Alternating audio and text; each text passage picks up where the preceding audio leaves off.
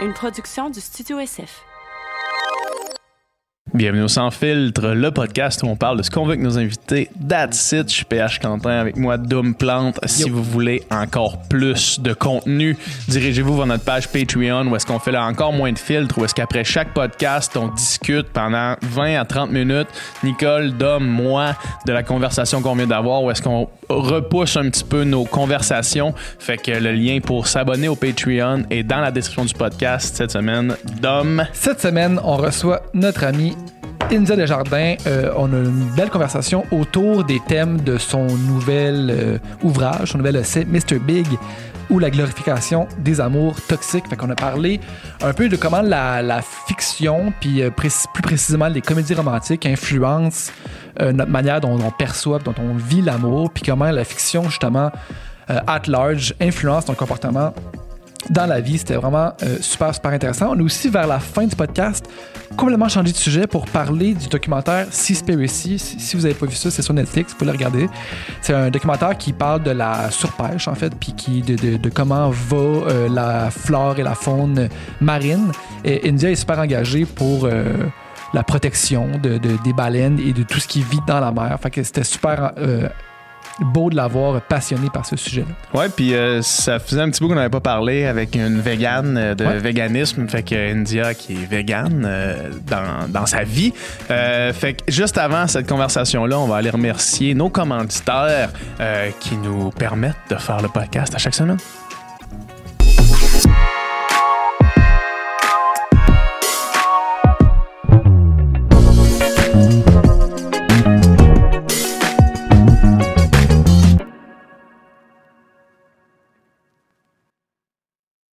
All right. C'est parti, India, salut! Allô? Salut. Deuxième prise dans notre studio maintenant. Très contente. Yes. Deux ans plus tard, presque, là, ben, même plus que deux ans plus tard, qu'on te re-reçoive. Ça avait vraiment été euh, un plaisir. Puis, Oui, puis il me semble que la dernière fois, là, derrière moi, il y avait comme une photo de, de Ewok ou je sais pas trop quoi. d'accord, là?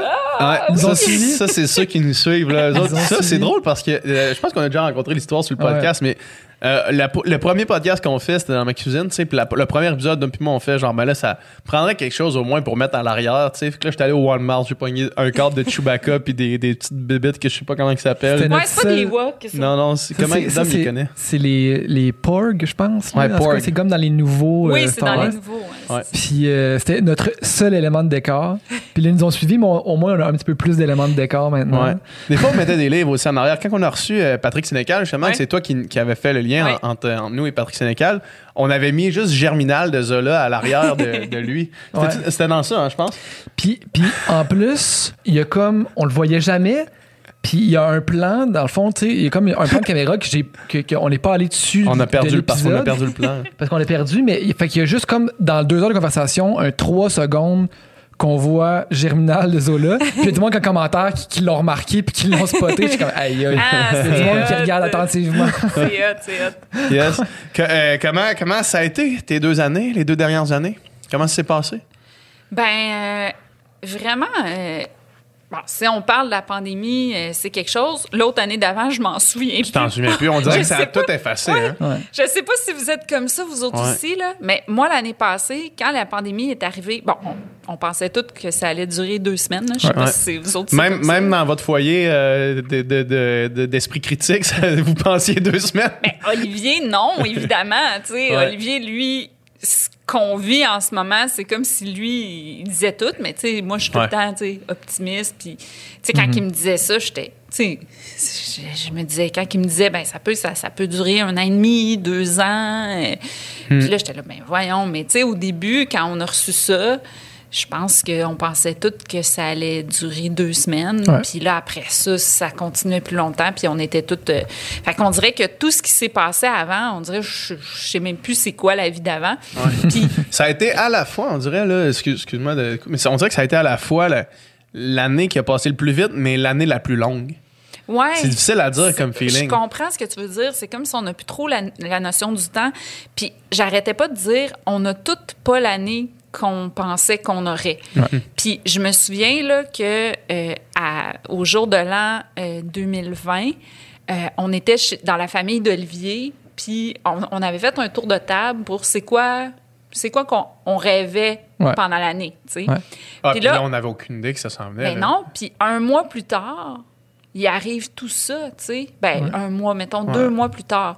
Fait que, tu sais, tout ce qu'on pensait vivre pendant cette année-là, il a comme fallu qu'on vive un ajustement. Puis je sais pas vous, mais moi, au début, là, j'ai vécu un état d'anxiété que, tu sais, moi, là, j'allais à 200 km heure. là. J'étais à fond sur mes projets. euh, J'avançais, là, tu sais, la pédale dans le tapis. Mais arrêter sec, là, quand t'as la pédale dans le tapis, là, c'est- un choc, là. Ouais. C'est- vraiment comme si j'avais foncé dans, dans le pare-brise, là. Fait que j'ai vraiment vécu un choc de devoir m'arrêter. Puis ce, ce choc-là, euh, en tout cas, une chance qu'il y a eu le podcast avec Sonia Lupien dont je Ouais. vous parlais. Parce qu'avec le, le CINE, là, tu sais, que- que- qu'elle a dit de, de Ouais. vérifier là, Ouais. sa technique euh, pour le stress, mais ça, a été ça, tout le monde qu'on a vécu. Là. Perte de contrôle, euh, tout ça. Puis c'est ça. Moi, j'ai, il y a beaucoup de, de mes projets qui ont, qui ont été mis de côté, qui ont été arrêtés, tout ça. Fait qu'il a vraiment fallu. Moi, il y a, il y a eu une partie du début de la pandémie, là. OK, riez pas de moi. Ben, vous pouvez rire de moi. Ça me dérange pas, j'ai de l'autodérision. Mais je faisais de la peinture à numéro. Ah ouais. J'ai pris congé de ma tête. Ouais. J'avais- Tu te déconnectais. J- j- Ils me disent de mettre du bleu là, je vais mettre du bleu là. Oui, exact. Tu comprends it. exactement. J'étais là, je veux qu'on me dise quoi faire. Fait que bleu, 56 bleu, 75 bleu. Tu sais, puis là, là, puis je choisissais des belles couleurs. Tu sais, il fallait que ce soit justement turquoise, rose, blanc. Ces couleurs-là me faisaient du bien. Sais, fait que, fait que ça, là, puis j'écoutais des podcasts pendant que je le faisais. Mais Ouais. ça a été ma seule façon de sortir de ma tête. Puis des fois, je donne le truc aux gens parce qu'on dirait que des fois, quand on, tu sais, des gens qui vivent des épuisements professionnels ou des dépressions, souvent, ils sont pas cap- ils savent pas comment faire pour arrêter de travailler. Puis je suis là comme, fais de la peinture à numéro. Tout le monde est comme, Ouais. non. Puis il y en a pas de bons choix de peinture à numéro, là. Tu sais, moi, je, je- je- tu sais, je veux faire de l'achat local, là. Ouais. Ouais. Mais écoute, c'est toutes des affaires de chevaux puis de loups, là, tu sais, ici au Québec qu'on trouve. Moi, je suis comme, non, je veux pas ça. Je veux des belles affaires. Fait que, tu sais, on pouvait plus voyager. Fait que je faisais des paysages d'Italie. je faisais des, des, Tu voyageais à travers ça. là. je voyageais à travers ma peinture à numéro, puis moi, j'ai pas le talent de la peinture. OK, je l'ai pas. Fait que. puis là, je laissais ça traîner là, sur la table de cuisine, puis je disais à Olivier, Olivier, c'est mon chum, Olivier, ça te dérange-tu? Puis tout ça, puis non, il, checkait la, la progression. ça oui, c'est ça. Mais c'est un, bah, un bon truc. C'est juste de. de- D'essayer d'arrêter de faire spinner ton cerveau, en C'est fait. ça. C'est ça qui se passe, là. Tu sais, moi, c'est. Dernièrement, j'avais des, des problèmes anxieux puis, puis de stress euh, négatif. Puis la façon que j'ai trouvé, c'est que je me mettais. euh, j'ai commencé à prendre des bains beaucoup. Mm-hmm. Puis avec de la musique euh, instrumentale, Ouais. électro. Puis je fais juste mettre mes écouteurs. Puis là, je fais juste penser à rien. Il n'y a rien qui se passe. là. Rien du tout. là. Mais ça me fait le plus grand bien. là. C'est à rien. Quand juste rien qui a- se passe. C'est un luxe. Ouais. Il y a trop d'affaires, tu sais, les réseaux sociaux, les... il y a trop d'affaires, il y a trop d'informations. Puis à un moment donné, là, pendant la pandémie, là, c'était trop d'informations. Ouais, trop d'informations. C'était, c'était comme si. Puis il y avait. Tu sais, ça a commencé rapidement aussi, la colère. Tu sais, il y, a eu, il y a eu une vague où tout le monde était positif, tu sais, puis c'était le fun, ça faisait du bien. Puis là, après ça, mois, là. les gens étaient fâchés, fâchés contre les, les- tu sais, contre, contre les mesures, Ouais. fâchés contre toutes sortes d'affaires. Puis là, moi, je, je- je- je- moi, je je suis hyper sensible, tu sais, j'absorbe Hmm. tout ça. Puis là, je- j'étais juste plus capable. Puis c'est surtout aussi, je me sentais impuissante. Je me disais, hey, moi, là, dans la vie, là, ma job, là, elle sert à fuck all. Tu sais, c'est ça que je me disais, tu sais. Puis, je, je me, puis ça, là, ça m'a vraiment créé de l'anxiété, de servir à rien, tu sais, À, à ce moment-là. à ce moment-là, ouais. Mhm. Puis, euh, Ben, il y a sûrement du monde que pour occuper leur esprit, ils lisaient tes, tes, tes livres. là. Ben, c'est c'est ça qu'à un moment donné, tu finis par te dire, mais moi, je- moi là, j'étais comme au début, là, j'étais stressée parce que je me disais, OK, les gens perdent leur job, j'ai pas envie qu'ils achètent de mes livres. Fait que là, je voulais mettre mes livres euh, accessibles gratuitement, tu sais.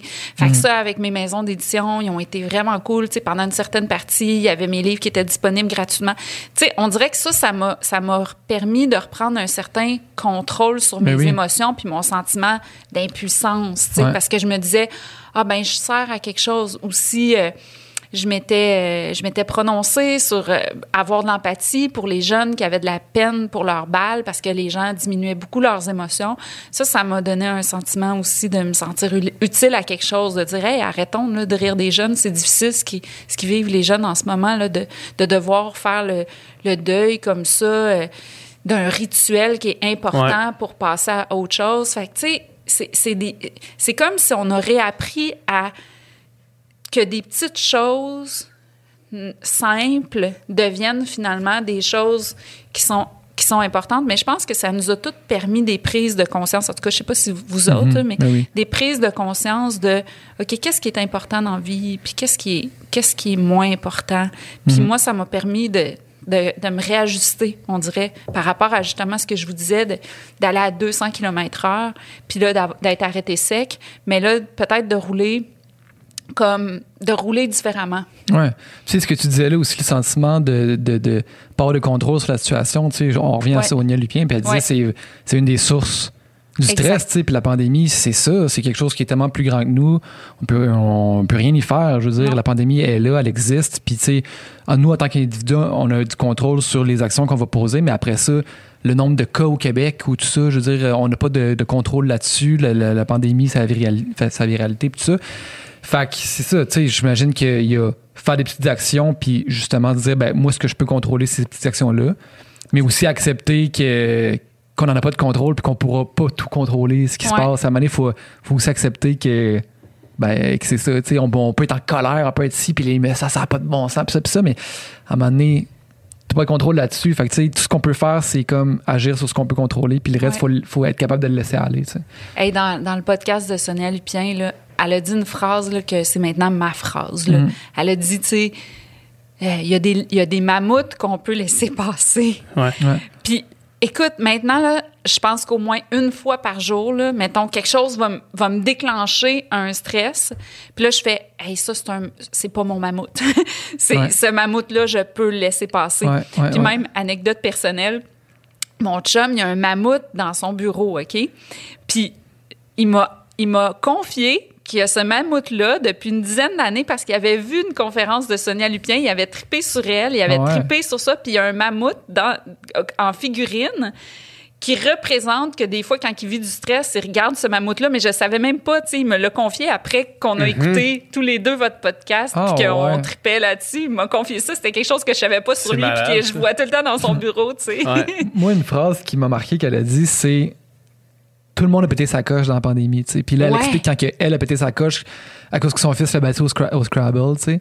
Puis qui, c'est super drôle, c'est super euh, nono comme histoire, mais tu sais.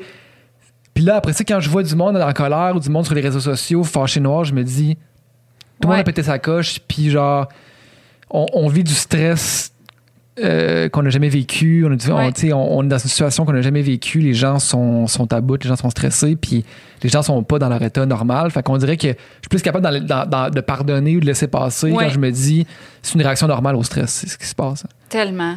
Et moi, l'autre jour, ben l'autre jour, ça fait quelques mois de ça, mais je, je me suis comme chicanée avec mon chum parce que je trouvais que c'était long qu'il mette ses bottes pour aller dehors.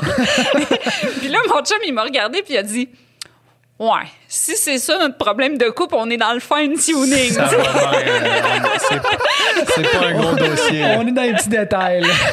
Puis là, on avait ri, puis justement, tu sais, je m'étais dit, ouais, tu sais, pourquoi je suis, pourquoi je suis, je suis comme irritée de ça? Ouais. J'avais repensé à Sonia, ce qu'elle dit dans votre podcast, puis je m'étais dit, OK, l'affaire des bottes, là, c'est, c'est, c'est l'affaire qui, C'est me, rien, qui là, me ouais. fait péter. Mais tu sais, je pète pas des coches, genre, j'ai pas fait, hey, tes bottes, j'ai j'ai comme, il faut que je te dise quelque chose, là. Le matin, là, quand tu mets tes bottes, là, c'est long, puis Eh. je- c'est, c'est comme ça. me- c'est- Il fallait que je le dise, là. C'est bon, Ah, ça. je sais que c'est drôle, ça. C'est bon, ça. Euh, je, je parlais justement de ce que tu viens de dire, Dom, euh, euh, de, de- de la chicane. Là, je pense qu'elle disait 22 à 30 jours après le début du confinement. là. C'était comme là que ça, ouais. que ça sautait, là, que les bouchons ont sauté pour beaucoup de monde. Puis je parlais de ça avec des amis euh, la fin de semaine passée, puis tout le monde s'est reconnu. Ouais. Tout le monde a fait genre. Ouais, ça m'est arrivé. Dans, dans les deux à trois semaines, trois, quatre semaines après le début du confinement, il y a eu une grosse chicane pour de quoi qui est pas. Soit qui était à plus, plus- plusieurs échelles de gravité, mettons, là, mais tout le monde s'est reconnu dans quelque chose comme ça. là. C'est Puis c'est fou quand que.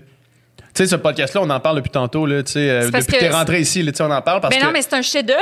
Mais c'est parce que- C'est- moi, là, je l'ai écouté deux fois. J'en ai besoin des fois. là. J'en ai besoin pour ma santé. Là. Je suis comme, OK, là, je suis rendue à réécouter le podcast avec Sonia Lupien, j'aime ça qu'elle vous appelle mes petits proutes. j'aime tout de ce podcast-là. C'est un chef-d'œuvre, tu sais. Je trouve que ça devrait être comme écouté dans les écoles. Ça devrait, tout Ben, le monde fait, devrait l'écouter au Québec. Fait, on se fait écrire. euh, moi, il y a du monde qui m'écrivent qui, qui, euh, en ont parlé justement dans un cours de psycho ou dans un cours euh, sur le stress ou même montrer ça à des étudiants. Moi, il y a beaucoup de, de personnes qui me suivent parce que je j'écrivais des, des livres euh, pour les, les jeunes du primaire pour l'apprentissage de la lecture, tu sais, fait qu'il y a beaucoup de jeunes professeurs qui me suivent, qui me disent qu'ils en parlent dans leurs cours, tu sais, puis de plusieurs façons, puis c'est comme crime, c'est ça, ça- ça en dit long quand même, tu sais, que, que cette femme-là qui est extraordinaire, qui fait des conférences partout à travers la planète, ici au Québec, on dirait qu'on la connaissait pas tant que ça.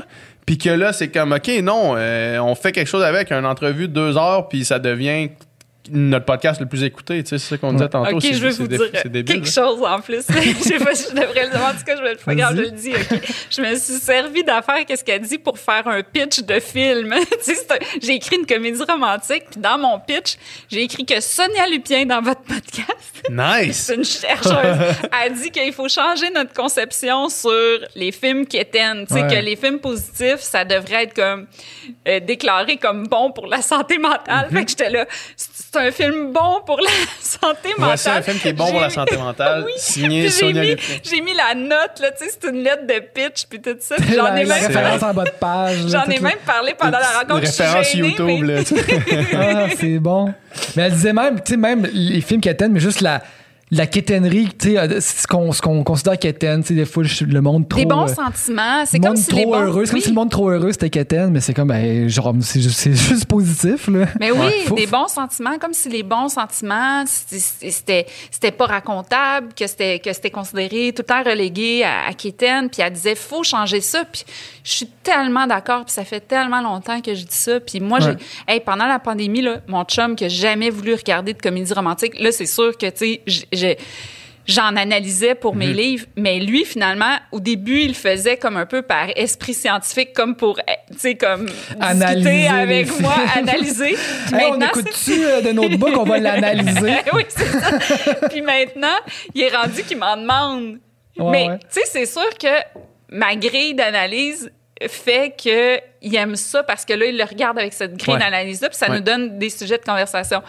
Mais il dit, moi, là, je suis juste capable de regarder des films de même en ce moment. Et puis moi, Hmm. là, Mm-hmm. OK, la pandémie m'a rendu tellement dans un niveau d'anxiété. Écoute, avant d'écouter un film, là, je vais sur le site Dog de Do- Dog, Does the Dog Die? OK, ça Does existe. the dog Puis là, die? puis là, Ouais, si dans le film, il y a un chien qui meurt, tu Moi, je l'écoutes peux pas. pas. Ouais, fait, que, Fait que fait que suite au- Marley and Me, c'est Écoute, non. Là. en fin de semaine passée, là, on-. Marley meurt. Ah, mais là, Écoute, j'étais dans l'avion. Toi, toi, tu l'as écouté, celui-là. je l'ai écouté dans Non, mais l'avion. c'est terrible, Mais celui-là. non, avec- mais je avec Alexandre. pleurais. Moi aussi, puis tu sais comment je suis pas full attaché aux animaux, là. Mais je Ben, pleurais, non, mais mon toi, toi, tu pleures quand les animaux meurent. Non, non, non, non, t'as peu, t'as peu. Je- Oui. Non, non, c'est pas les animaux en général. Moi, quand j'étais plus jeune, puis ça, ça c'est ma mère, elle pourrait témoigner, là, les seuls films qui me faisaient pleurer, c'était les films où est-ce que, à la fin, il fallait que l'enfant se sépare d'un singe.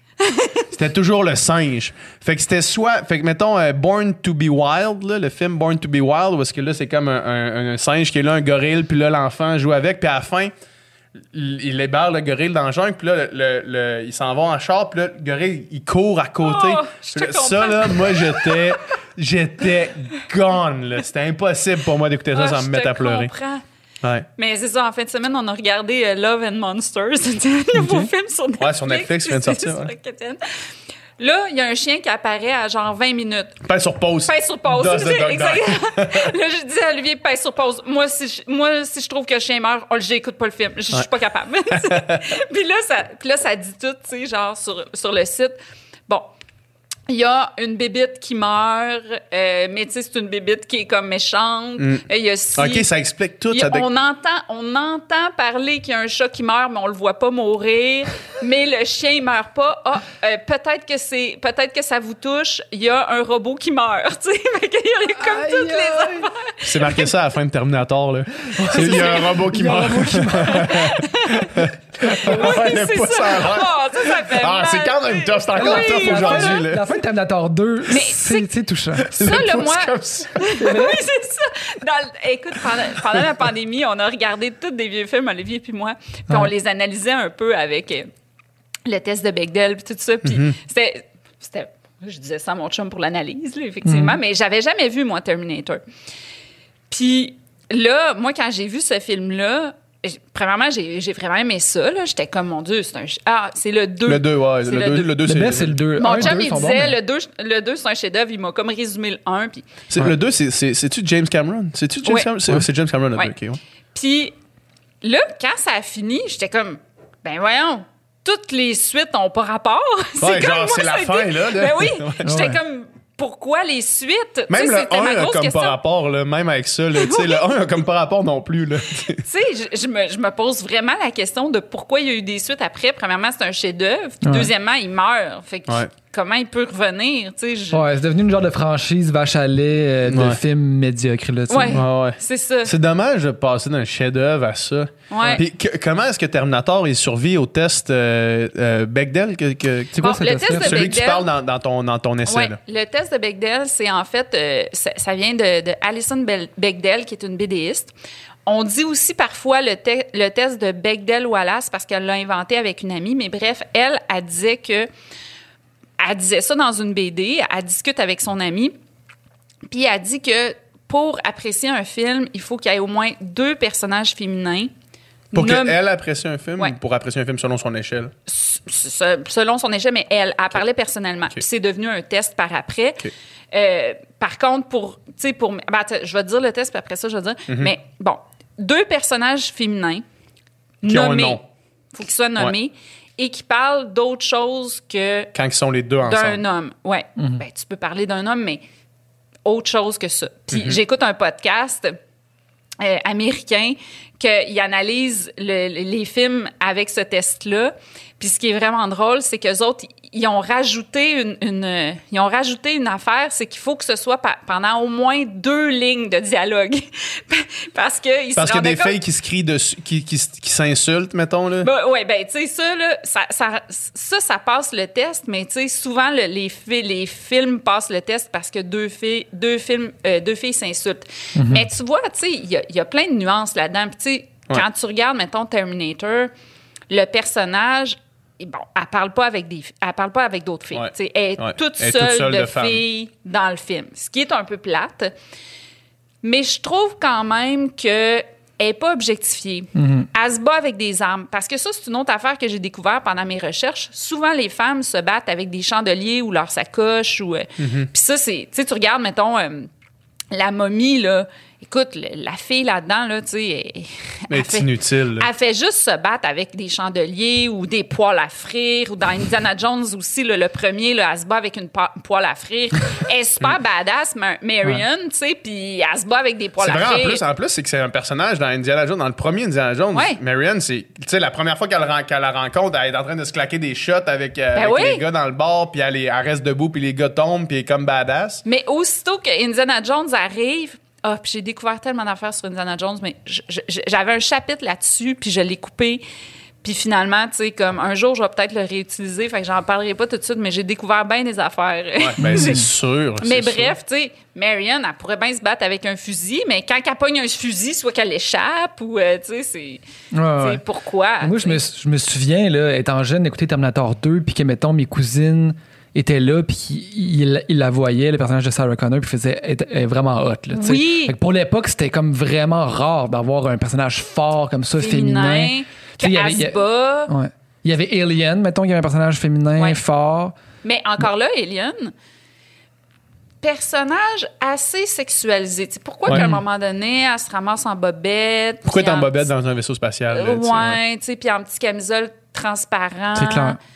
Tu sais, mais oui, c'est un personnage fort, mais c'est comme souvent, tu vas remarquer que quand il y a un personnage féminin fort, mais elle va être elle va devenir un peu comme un fantasme masculin. Fait que ça, c'est ce qu'on appelle là, le, le regard masculin ou, ou tu sais, le male, Male gaze. gaze, Ouais.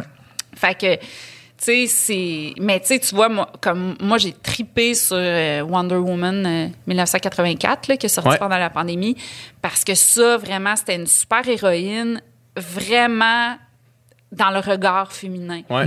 Puis moi, là, je me disais, si j'avais eu cette super héroïne-là, puis le film a été critiqué pour les raisons que moi, je l'aimais. Elle a été critiquée par, de pas être un vrai super-héros, dans le fond, mais pourquoi un super-héros, ce serait absolument la version gars de super-héros?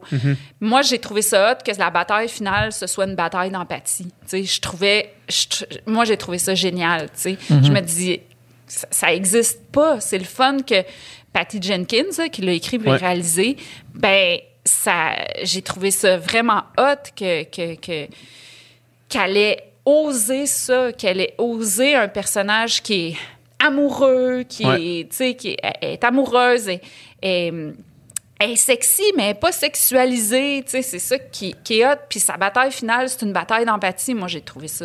J'ai, j'en parle, j'ai des frissons. tu sais. Je, J'ai lu, euh, lu ton essai, euh, en fait, hier. Je l'ai fini, je fini hier, puis euh, j'ai adoré ça. On en reparlera évidemment plus en, plus en profondeur tantôt, mais quelque chose que ça m'a fait, c'est que hier soir, quand j'ai passé la soirée à, à revoir dans ma tête plein de, de- de- films qui, qui- habitaient mon imaginaire, puis de les passer à travers justement ce test-là, mais aussi à travers la vision des relations, puis, tout- puis toutes ces choses-là. Puis pour réaliser que, dans, que je sentais qu'il y avait un désir qui commençait à arriver de justement mettre en place des personnages féminins, justement avec euh, Wonder Woman, parce que Wonder Woman, le, le premier qu'ils ont fait avec, euh, avec cette actrice-là, dont j'ai oublié le nom, Gal, Gad- Gal, Gal Gadot. Ouais, c'est elle, elle, elle traite ça. Le premier qu'ils ont fait, moi, quand je l'ai vu, je me rappelle m'être passé le commentaire, avoir fait, m'a dit, Chris, le, le gars, il, est useless. Le- Tu sais, le gars, dans le fond, là, il est exactement le love interest Ouais. de n'importe quel film, euh, mais, mais là, c'est un gars. Ouais. Puis j'avais trouvé ça, j'ai fait, ah, crime, il y a comme un, il y a comme un changement de, de- de paradigme là, dans ça. Ouais.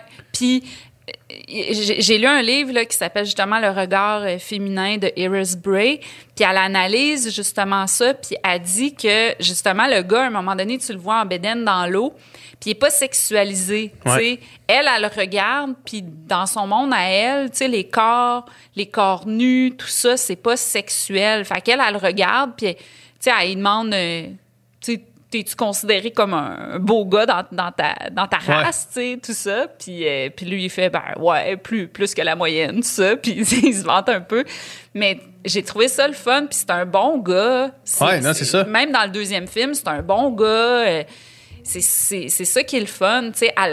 Les deux, les deux, ils ont une relation égalitaire. Puis souvent, dans les films de super-héros, ben, les filles sont un peu... euh, secondaires, Ouais, euh, à part s'ils sont elles-mêmes super-héros, mais s'ils sont des civils, mettons, ben, tu sont considérés comme pas, sont pas si, si bien considérés. Mm-hmm. Peut-être Iron Man avec euh, Pepper, Pepper Potts, qu'elle s'appelle, qu'elle s'appelle, je pense. Je sais pas. Lois Lane n'est pas si pire aussi, tu sais. Il faut Ouais, quand même leur donner. ouais. Lois Lane, tu sais, moi, j'aimais ça quand même quand j'étais petite, là. C'était, c'était une fille intelligente, était Mm-hmm. geek, euh, puis tu sais, elle était c'était le fun.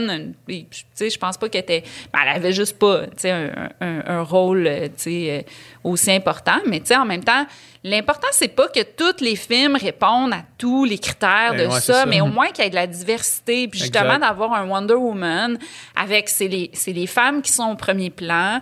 Puis peut-être que les gars sont pas au, au- au- au- au premier plan, tu sais, euh, exactement pareil, mais au moins ce film-là, il existe. C'est bien correct. Puis- mais c'est ça, mais c'est que je pense qu'il y a- qu'il y a comme, qu'il y en a comme de plus en plus, là, tu sais, t'as, Wonder Woman, là, tu vas avoir Black Widow qui, qui, qui s'en vient, t'as eu euh, Birds of Prey avec, euh, euh, comment elle s'appelait donc, euh, euh, un autre super-héros qui a un marteau, là, a des lulus rose, rose bleu. Ah, euh, Et comme la, la, elle a sorti avec le Joker. Oui, là. oui, euh, Har- Harley Harley Quinn. Quinn, c'est ça. oui, c'est ça. Puis là, tu sais, ça, je trouve, c'est, où est-ce que c'est centré là-dessus? Fait que je me dis, au moins, il y a ça, tu sais. Au moins, Mais il tu y a sais, ça. puis aussi, mettons, tu sais, ça m'a fait le même effet quand que j'ai écouté euh, Black Panther. Puis là, tu sens qu'on dirait pour la première fois que je regarde un film qui m'enseigne des noirs, mais, Ouais. Mais d'un point de vue noir. On sent que c'est authentique, on sent que c'est pas un point écrit par des blancs, mais mettant en scène des noirs. là. Ouais, Ouais. c'est ça. Il y en a, il y en a d'autres des films, là, les des films, des films de Spike Lee ou des films, tu sais, il y en a, il y en a, il y en a déjà, mais, mais on dirait, tu sais, de voir un gros film mainstream de super-héros, mais en changeant les codes, les modèles. C'est le Je fun. pense que c'est super important d'avoir toutes sortes de représentations, puis autant féminines que autant de personnes racisées, que de personnes handicapées. Tu sais, je lisais un article cette semaine, tu sais, les gens veulent se reconnaître dans les histoires, puis, puis moi, j'ai l'impression, et peut-être que c'est utopique, mais j'ai l'impression que la fiction peut faire partie de la solution. J'ai l'impression que si on raconte toujours les histoires de la même façon, basées sur les mêmes codes qui viennent de il y a super longtemps de toute façon, mais j'ai l'impression que en ce moment, on contribue au modèle social problématique. Ouais. Puis, je trouve que c'est important de mettre toutes sortes d'histoires en scène qui, qui racontent des histoires différentes, mais aussi positives sur toutes sortes de groupes marginalisés de la société. Puis, je pense que plus on va faire ça, plus on va mettre des, faire germer des nouvelles idées puis des nouvelles perceptions. Tu sais, si, mettons, un personnage handicapé, c'est, il est tout le temps victime, ben finalement, on va victimiser tout le temps ces gens-là. Puis je pense même que ça peut ne pas aider la perception de soi-même, tu sais. Donc, si moi, je suis une femme, puis que dans les fictions, euh, ben, les femmes sont toujours inférieures, sont toujours, euh, savent pas se battre, que leur seule quête, c'est l'amour, ben, peut-être que ça va influencer la perception de moi-même. Ouais. Tu sais, bon, j'ai fait des recherches là-dessus, puis ça donne pas exactement cette réponse-là. Tu as Mhm. lu mon livre. Les études, là, c'est vraiment partagé à ce sujet-là. Tu, tu dénotes quand même beaucoup d'exemples où. Parce que moi, c'est l'aspect de ton livre qui m'a le plus frappé, étant moi-même quelqu'un qui, euh, qui a fait de la fiction ou qui, qui, du moins, vise à en faire ou en continuant d'en faire. L'importance de la fiction et son reflet dans la société. Puis tu dénotes quand même beaucoup d'exemples Ouais. De trucs fictionnels qui ont eu un impact réel Ouais. dans la société, tu sais. Ouais. Puis, puis, je veux dire, même si les réponses sont pas, même si on n'est pas capable d'attribuer justement euh, les, les, les tueries à Call of Duty, mettons, Ouais. c'est pas vraiment nécessaire si on est capable de quand même retracer certaines, Ouais. certaines directions. Tu sais, mettons, euh, t'en nommes plein, là, tu peux peut-être euh, Oui. les nommer Ben, pour les gens qui ont, Deux ici qui n'ont affaires pas dans lu. ce que ton- tu dis. Bon, dans les exemples, il y en a un qui m'a vraiment marqué. Jazz.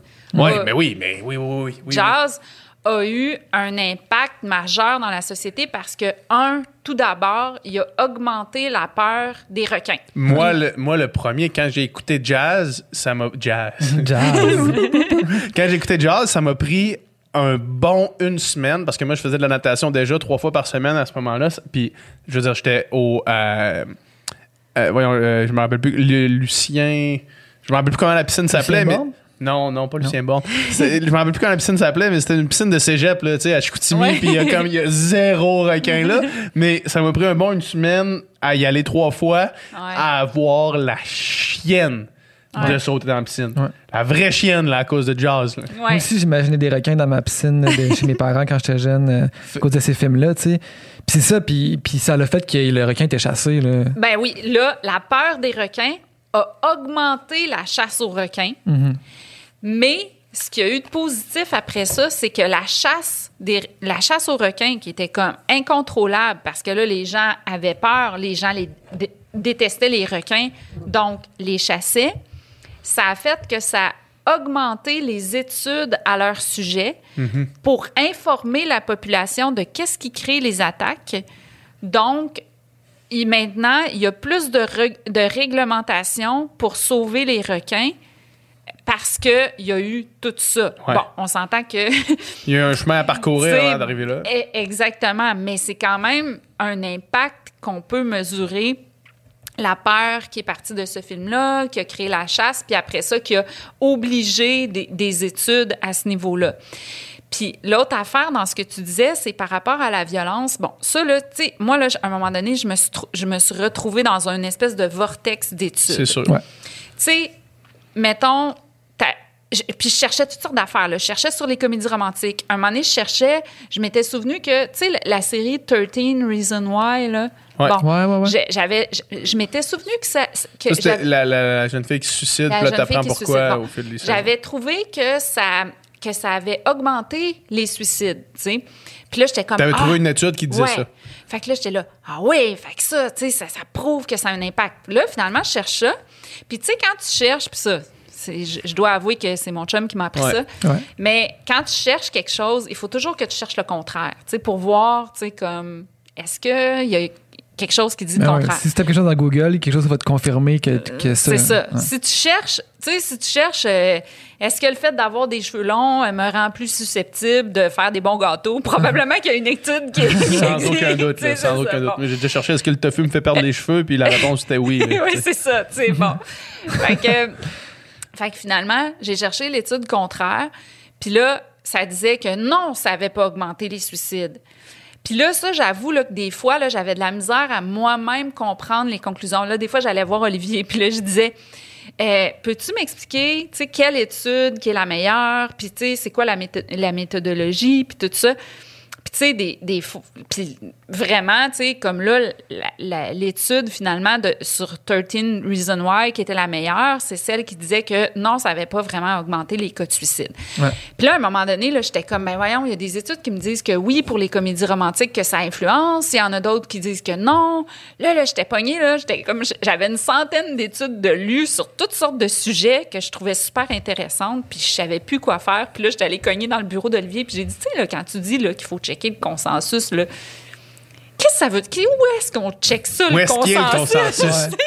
Parce que là, j'ai dit, moi, là, je suis rendue à une centaine d'études de lues, là, puis je- Il n'y en a pas de tu sais, consensus. je comprends pas. Fait que là, il m'a dit, il faut que tu regardes euh, dans les grandes associations, puis tout ça. Fait qu'il m'a montré où chercher. Puis là, ce que j'ai trouvé par rapport à, à ce que tu disais, c'est euh, l'Association américaine de psychologie qui a que, que le consensus, en fait, ce, que, ce que ça reflète, c'est que euh, les études disent des choses contraires. Déjà, Le déjà je me consensus, disais- c'est qu'il n'y en a pas. Dé- Déjà, je me disais, bon, ben finalement, j'avais compris ça, je suis pas si pire. Puis, dans leur conclusion, ils, ils disent que si tu es exposé à un acte violent, ça t'inspirera pas nécessairement à, à commettre un acte violent si t'es pas prédisposé, Ouais. si Ouais. t'as pas de prédisposition à la violence. Ouais. Malgré tout, si tu es exposé à de la violence continuellement, ça pourrait te désensibiliser à la violence. Puis là où moi je me je- là où moi je me suis questionnée, c'est que si dans certaines histoires, des histoires d'amour ou n'importe quelle histoire, certaines formes de violence envers les femmes est banalisée. Ben comment on peut faire pour s'en protéger parce que c'est banalisé, donc méconnu, donc normalisé. Puis on devient désensibilisé. Puis on devient désensibilisé. Fait que c'est là où moi, je me dis, ben il y a sûrement quelque chose à changer dans la façon de raconter des histoires, dans la façon de raconter des histoires d'amour pour euh, pour arrêter qu'on soit désensibilisé à ça. Et c'est là où je me dis glorifier des histoires d'amour toxique Ouais. ou des histoires qui peuvent être finalement de la violence conjugale, mais qu'on sait même pas que c'est de la violence conjugale. euh, ben c'est là où je me dis ben il y a quelque chose là. Si on est désensibilisé à quelque chose qu'on sait même pas c'est quoi, que c'est normalisé, que c'est banalisé, il y a quelque chose à faire Ouais. avec ça, selon moi. Deux choses par, par rapport à ça. Ben, premièrement, tu sais, sur la question de est-ce que l'art nous influence, je pense que, tu sais, ça, ça semble excessivement difficile de tracer une, un lien direct entre un événement dans un film puis là, ça se reproduit dans la vraie vie. Mais si je prends, mettons, juste mon parcours personnel, moi, mettons, les œuvres de fiction, les livres que j'ai lus, les films que j'ai vus, ado, jeune adulte, ça, ça, ça a formé la personne que je suis aujourd'hui. Ouais. Ça m'a influencé les valeurs euh, véhiculées à travers ça. Puis tout ce, tout, tout ce bagage-là que tu accumules, surtout dans ces années-là où est-ce que tu es, comme vraiment ultra formateur, des années formatrices, ça, ça, ça influence. Fait que, moi, j'ai aucun, aucun doute que l'art, euh, que ce soit le cinéma ou que ce soit d'autres formes d'art, influence la, la façon dont on pense le monde, puis on réfléchit, puis on est. Là, Ouais. Ça, j'ai vraiment aucun doute là-dessus. Puis après ça, euh, je, je sais plus c'était quoi l'autre point, mais euh, la, la question de glorifier, c'est là que je me pose la question parce que, tu sais, mettons, il y a plein de films où est-ce que il y a des, euh, des, des- des histoires d'amour mises en scène, où est-ce qu'en regardant ça, pour moi, c'est clair que ce que je vois, c'est pas c'est pas euh, c'est pas bien, tu sais. Puis je me dis, je crois pas que ce soit l'intention de l'auteur de, de nous faire à croire que ça, ceci est un bon modèle, mettons, tu sais. Puis moi, je moi, j'ai jamais été vraiment un fan de comédie romantique. J'ai jamais été vraiment attiré par ça. Probablement, je suis pas le public cible non plus, le type, là. Mais j'ai l'impression, parce que aussi peut-être une partie de moi se disait, c'est c'est impossible, c'est pas ça. C'est pas Ouais. ça la vie, tu sais. Mais c'est peut-être pas, peut-être qu'il y a beaucoup de gens qui voient ça puis qui y croient puis qui se disent euh, c'est ça le vrai amour. On dirait que moi j'ai jamais cru là. Je sais pas que. Mais je comprends ce que tu veux dire, puis ça rejoint euh, un, un- un article philosophique que j'ai lu. C'est-à-dire que, bon, tu as, l'intention de l'auteur, l'impact que ça crée, puis comment toi tu l'interprètes aussi. Puis ça, on, on oublie tout le temps comme notre propre interprétation, tu sais. Probablement que toi, là, tu te reconnais, mettons, peut-être dans le gars, tu dis, hey, moi, je suis pas comme ce gars-là. Tu sais, toi, tu as plein de personnages masculins qui te ressemblent. Tu as, Ouais. Indiana Jones, tu as des super-héros, tu as, toutes sortes de personnages Si tu masculins. veux en trouver un, qui tu as te une ressemblent. banque assez remplie. là. Ouais. Moi, tu sais, comme en tant que fille, j'ai pas beaucoup de personnages féminins qui, Absolument. qui me ressemblent. Ouais. Fait que quand je m'identifie à un personnage, puis que je l'aime, puis tout ça, puis que le personnage, ben, tu sais, finalement, tu sais, sa, quête est, est amoureuse avec un gars, c'est là où je me demande, tu sais, est-ce que ça peut avoir comme une influence sur moi, tu sais, de... Tu sais, c'est- c'est- mes, mes héroïnes, finalement, c'est des héroïnes amoureuses. C'est tout le temps, leur quête, c'est tout le toujours. temps trouver un homme finalement. Exact. Ah Puis ouais. même des fois, tu sais, comme tu regardes juste, mettons, Catwoman dans Batman, mais tu sais, Hmm. Ouais. elle devient quand même l'intérêt romantique un peu de Batman. Ouais, tu sais. Elle peut même pas quasiment avoir sa propre, Sa propre affaire. sa propre affaire, tu sais. Fait que, tu sais, il y a peut-être ça dans toi, ta capacité, parce que tu as, une large panoplie de personnages à qui te, te, te, te ressembler.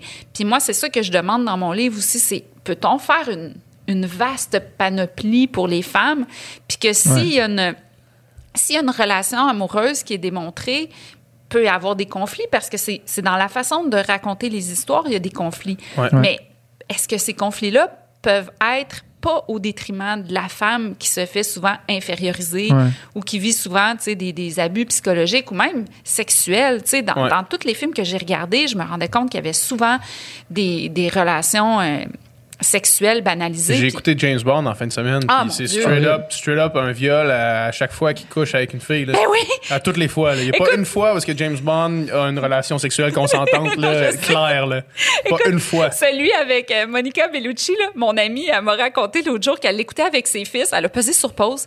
Elle a dit Bon, les garçons, je veux juste vous dire que dans la vie, si un homme tue le mari d'une femme, Ouais, ça n'a pas de sens. ben, ça se peut qu'après, la femme, elle ait pas envie de faire l'amour.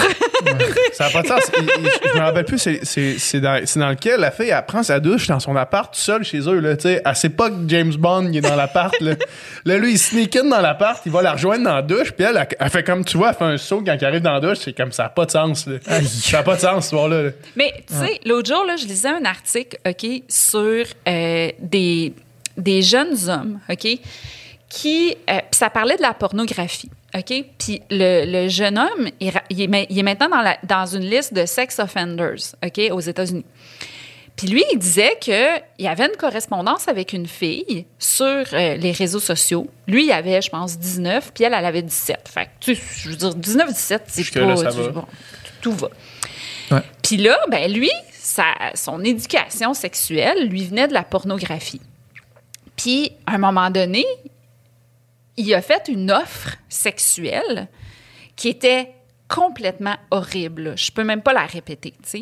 Puis le gars, il dit, la fille, elle a eu tellement eu peur qu'elle a, elle en a parlé à ses parents, puis finalement, euh, ils ont appelé la police. Puis là, il, s'est fait arrêter, puis il est, dans les- il est dans la liste des sex offenders, parce que la fille était mineure, puis euh, lui, ben, Il a pas proposé d'aller se donner un French au cinépark. là. euh, non, tu sais, Ouais. c'était vraiment genre, euh, je vais te pencher par en arrière, puis euh, tu sais, je vais te rendre. c'est comme, ouais, ouais. bon, tu peux t'imaginer.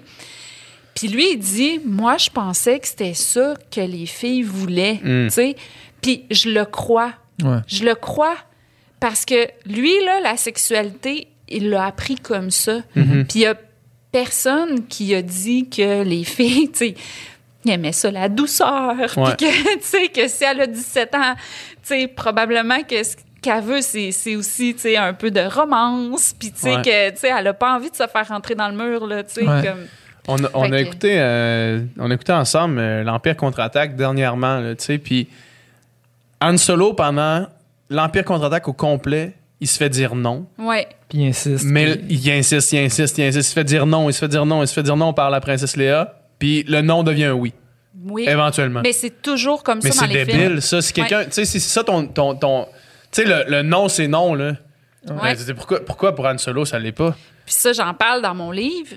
Euh, tu sais, dans Sex and the City, qui est mon fil conducteur, dans le fond, pour, Ouais. ma, Ouais. pour ma réflexion. Mais, tu sais, à la fin, elle lui dit non, elle lui répète non, même souvent Le- au le milieu non de la devient série. un oui Puis le non fin. devient un, ri- un, un oui parce que il trouve la bonne twist, la bonne façon d'aller la chercher. Mhm. Puis ça, j'ai appelé ça le phénomène You Had Me at Hello, là, Ouais, tu sais, ouais, de que- Jerry qui, vient de Jerry Maguire. Que le gars T'as arrive. rien besoin de faire. Tu peux, tu peux te traiter comme une merde tout au long, puis à la fin, t'as juste besoin de dire salut, puis c'est hello, fini. puis sais, c'est you had me at hello. Tu sais, Ouais. t'as juste besoin de revenir. Tu sais, les attentes sont si basses que finalement, tu sais, finalement, t'as juste besoin de revenir puis que ça compte. Tu sais, puis moi, je me questionne puis je réfléchis là-dessus. Puis tu sais, quand j'ai écrit mon livre, mon but, c'était vraiment pas de, de, de, de stigmatiser la culture populaire ou, tu sais, les comédies romantiques parce que moi, je suis une fan de comédies romantiques puis j'adore ça. Puis déjà, déjà, quand on aime ça, tu sais, on se fait traiter de quétaine, justement, Ouais. comme on disait au début, ou euh, fleur bleue, ou tout ça, ou tu sais, t'aimes pas le vrai cinéma parce que tu sais, t'aimes les comédies romantiques. Mais moi, j'adore ça, puis je vais toujours dire que j'aime ça, puis j'aime ça les revoir, même si des fois je dis à mon chum, passe sur pause, j'ai besoin de prendre une, une petite respiration Ouais. parce que là, je trouve que la fille, elle se fait pas bien traiter, puis tout ça. Puis Ouais. je pense qu'en ce moment, si on prend une certaine distance avec les fictions, puis qu'on apprend à détecter ces choses-là, tu sais, ça nous empêche pas de les aimer, ces fictions-là. Moi, j'arrêterai jamais d'aimer Sex and the City, Indiana Jones, tu sais, toutes les choses qu'on... Star Wars, tu sais, même si on, on voit que... euh, Han Solo, il, mais juste de, de- d'être capable de prendre cette distance-là puis de remarquer ce des petites choses qu'on remarquait pas avant, ça peut, ça peut juste aider, selon moi. Puis c'est drôle parce que dans mes études, là, que je vous disais, les 100 études que Ouais. j'ai, que j'ai- il y avait une étude qui était tous les films de... Voyons, comment il s'appelle cet acteur-là qui joue Han Solo, là? Euh, Harrison Ford. Harrison Ford. Tous les films de Harrison Ford sont problématiques, tu sais. Puis écoute, j'en ai regardé juste Ah pour ouais. le fun, là. Puis OK, tu regarderas dans tous ces films, c'est un gros mononcle, vraiment, je te Ouais, jure. ouais. Il arrive à côté des femmes, là, puis il est comme... Tu sais, il se promène vraiment un peu comme quasiment un, un cliché, là, tu sais, une caricature de, Ouais. de, de, de mononcle dans un bar. Puis il- il- les, les- ces lignes de Cruz, là... Écoute, dans Working Girl, c'est vraiment, ça fait mal. J'ai écouté aussi, un, je pense que c'était Seven Days, Seven Nights, quelque chose de même. Oh mon Dieu, là aussi, il y a quasiment un... vi- Écoute, ça n'a pas Même de dans bon Blade sens. Runner, là. Même Blade Runner, ça, ça scène Ouais. de, de sexualité avec la. Ouais. Avec la. la, la- je me rappelle plus comment ils appellent les robots, là, Ouais. mais ça n'a pas de bon sens. C'est c'est un viol. Fait- il fait juste l'écraser dans le mur, puis elle dit rien, puis genre. elle- Ouais. Puis c'est comme si on n'a pas là. le droit d'en parler. Tu sais, comme, c'est un robot, puis c'est comme si les robots, tu sais, comme. tu sais. Ah ouais, ça n'a pas de sens. Ils ont Mais- des sentiments, ces robots-là. Ouais, ben oui, man, ben oui, c'est pour ça que sur Does Ouais. the Dog Die, il, il Ouais. précise les, Ouais, qu'il y a un exact. robot. Mais tu sais, mais j'ai l'impression quand même que, tu sais, grâce à, mettons, tu sais, ton essai, puis, je veux dire, l'ensemble des réflexions qu'on a En ce moment. en ce moment, dans les dernières années, puis des critiques qu'on fait, c'est que, tu sais, quasiment tout le temps, quand je regarde une fiction qui a été faite euh, pré-année 2000, mettons, là, Il y a tout le temps quelque chose qui est off. tout le temps, genre, Hmm, ça, ça, ça, ça, sais, souvent, la, la phrase qu'on utilise, c'est ça pourrait pas être fait aujourd'hui, mais pas parce qu'il y aurait, qu'on serait physiquement empêché de le faire, mais juste que collectivement, on a réfléchi, puis on s'est rendu compte que juste ça, ça, ça a pas de bon sens, puis on peut pas le représenter. Mais j'imagine que ça arrive encore. Tu vas me dire que ça arrive encore, mais j'ai l'impression quand même que dans les fictions qui se font maintenant, puis dans le regard qu'on porte, puis justement, tu sais, là, tu sais, mettons, quand on écoute Star Wars, on dirait que je, je le regarde à deux niveaux. Mon niveau petit gars qui, qui l'aime, mais l'autre niveau qui dit Ouais, mais il y a ça, ça, ça, ça, puis ça, Ouais. qui ça n'a pas de bon sens. Puis, tu sais, d'être capable aussi de, de se dire, d'un côté, euh, autre époque, autre mœurs, puis à ce moment-là, c'était vraiment pas avancé comme aujourd'hui. Puis en s'en mettant dans son contexte, ben, tu te dis, bah, OK, ben, c'est un, bon- un bon divertissement, mais aussi d'être capable de le regarder avec le regard d'aujourd'hui, puis voir qu'est-ce qui, qu'est-ce qui fonctionne pas dans. Je suis 100% d'accord avec toi, puis le contexte est vraiment important. Puis tu sais, dans mon livre, là, j'ai- je ouais. fais beaucoup de contexte, non seulement, tu sais, contexte historique, contexte de, de, de la série, puis aussi, oui, je trouve que tu as raison que ça s'améliore, puis on voit qu'il y a vraiment des, des choses qui changent. Mais je vais juste te donner l'exemple de Love and Monsters, que j'ai Ouais. regardé en fin de semaine, qui est un film de, tu sais, dans le Qui fond, qui est sorti en là, là. 2021. Ouais. Ouais. OK, ceux qui veulent regarder le film, avancez le 15 Spoiler, secondes, là, 50, 30 secondes, 30 secondes. OK, bon, spoiler. tu sais, bon. Tu commences, OK, t'as un gars, que c'est un gars sensible, tu sais, c'est un gars qui dessine, c'est un gars plus artistique, tout ça. Donc, tu sais, comme, c'est un gars, euh, tu sais, c'est un gars qu'on connaît, là, tu sais, Ouais. c'est, bon. Puis là, quand les quand il y a un monstre qui arrive, tu sais c'est post-apocalyptique là, les il y a eu quelque chose qui s'est passé qui a rendu juste les bébites des monstres, on sait pas pourquoi. En tout cas, mais bref, quand les gars vont se battre, lui il reste avec les filles, puis cuisine, tu sais, puis tout ça. Puis ça, c'est montré comme quasiment... tu Un exploit, là. Ben non, pas un exploit, c'est montré comme il est plus faible. Ah, il- ok, ok. Ah, ouais. Fait que déjà, on est en 2021, là, quand même, tu sais. Ouais. Puis le film, il est le fun à regarder, là, un vendredi soir, là. Bon. Là, lui, il aime une fille, OK? Mais ils ont été séparés dans la- dans l'apocalypse, OK? Fait que là, il décide de passer par-dessus ses peurs, puis il va aller à la surface parce qu'ils sont tous obligés de vivre dans des bunkers pour aller retrouver cette fille-là. Finalement, tu sais, coming of age, là, tu sais, il, il se découvre du courage. Puis là, il arrive à la fille. Puis là, la fille, elle dit, écoute, tu sais, puis là, ça fait sept ans qu'ils se sont pas vus. Elle dit, tu sais, je suis contente que tu aies fait ça pour moi, puis tout, mais honnêtement, je suis pas en amour avec toi. Fait que là, il dit, ah, ben, je comprends tout ça. Puis là, je me disais, cool, c'est sain. Là, finalement, euh, il arrive de quoi, puis lui, il sauve toute la colonie de la fille. Et là, d'un coup, la fille, elle commence à le regarder comme s'il était une- un cornet de crème glacée. Là.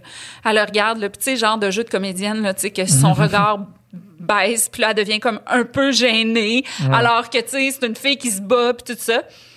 Puis là, le gars, il dit bon ben c'est ça, ben je vais retourner dans ma colonie, dans ma colonie. Puis elle fait ok bye. Puis là, il s'en va, il revient, il y a French. Pas, il a pas demandé. Elle, elle, a dit, je suis pas intéressée, nanana. Mais lui, là, il a pensé que parce qu'il a été le héros, là, puis que là, il a réussi à se battre, ben finalement, il peut la frencher. Puis dans les codes du film, c'est accepté que ça se passe. Oui, parce que lui, il est fait comme genre, de- Hey, qu'est-ce que tu veux là, toi là? C'est ça. Lui, il est devenu comme le héros, tu sais.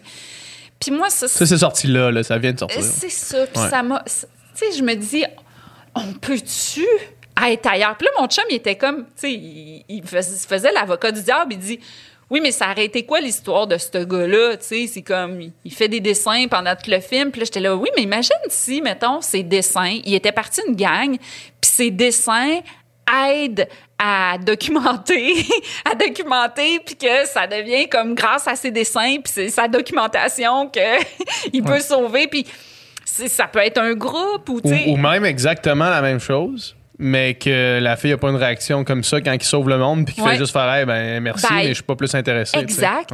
Tu sais, ça pourrait finir. Tout ça pour. Ah, sorry. ça Ben non, mais c'est Ben obligé Ben d'être oui. dit comme Ben ça, ouais. mais genre, mais tu sais, comme, hey, tu viens de sauver, c'est super cool. L'intrigue, c'est que t'as sauvé le truc, là. Mais là, t'es pas obligé de. Il de me retrouve son chien sans à la mon- fin.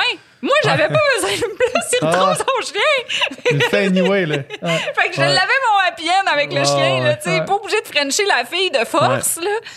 Fait Mais que. ça. Mais j'ai l'impression que dans les codes de ce genre-là spécifiquement, c'est vraiment des espèces de.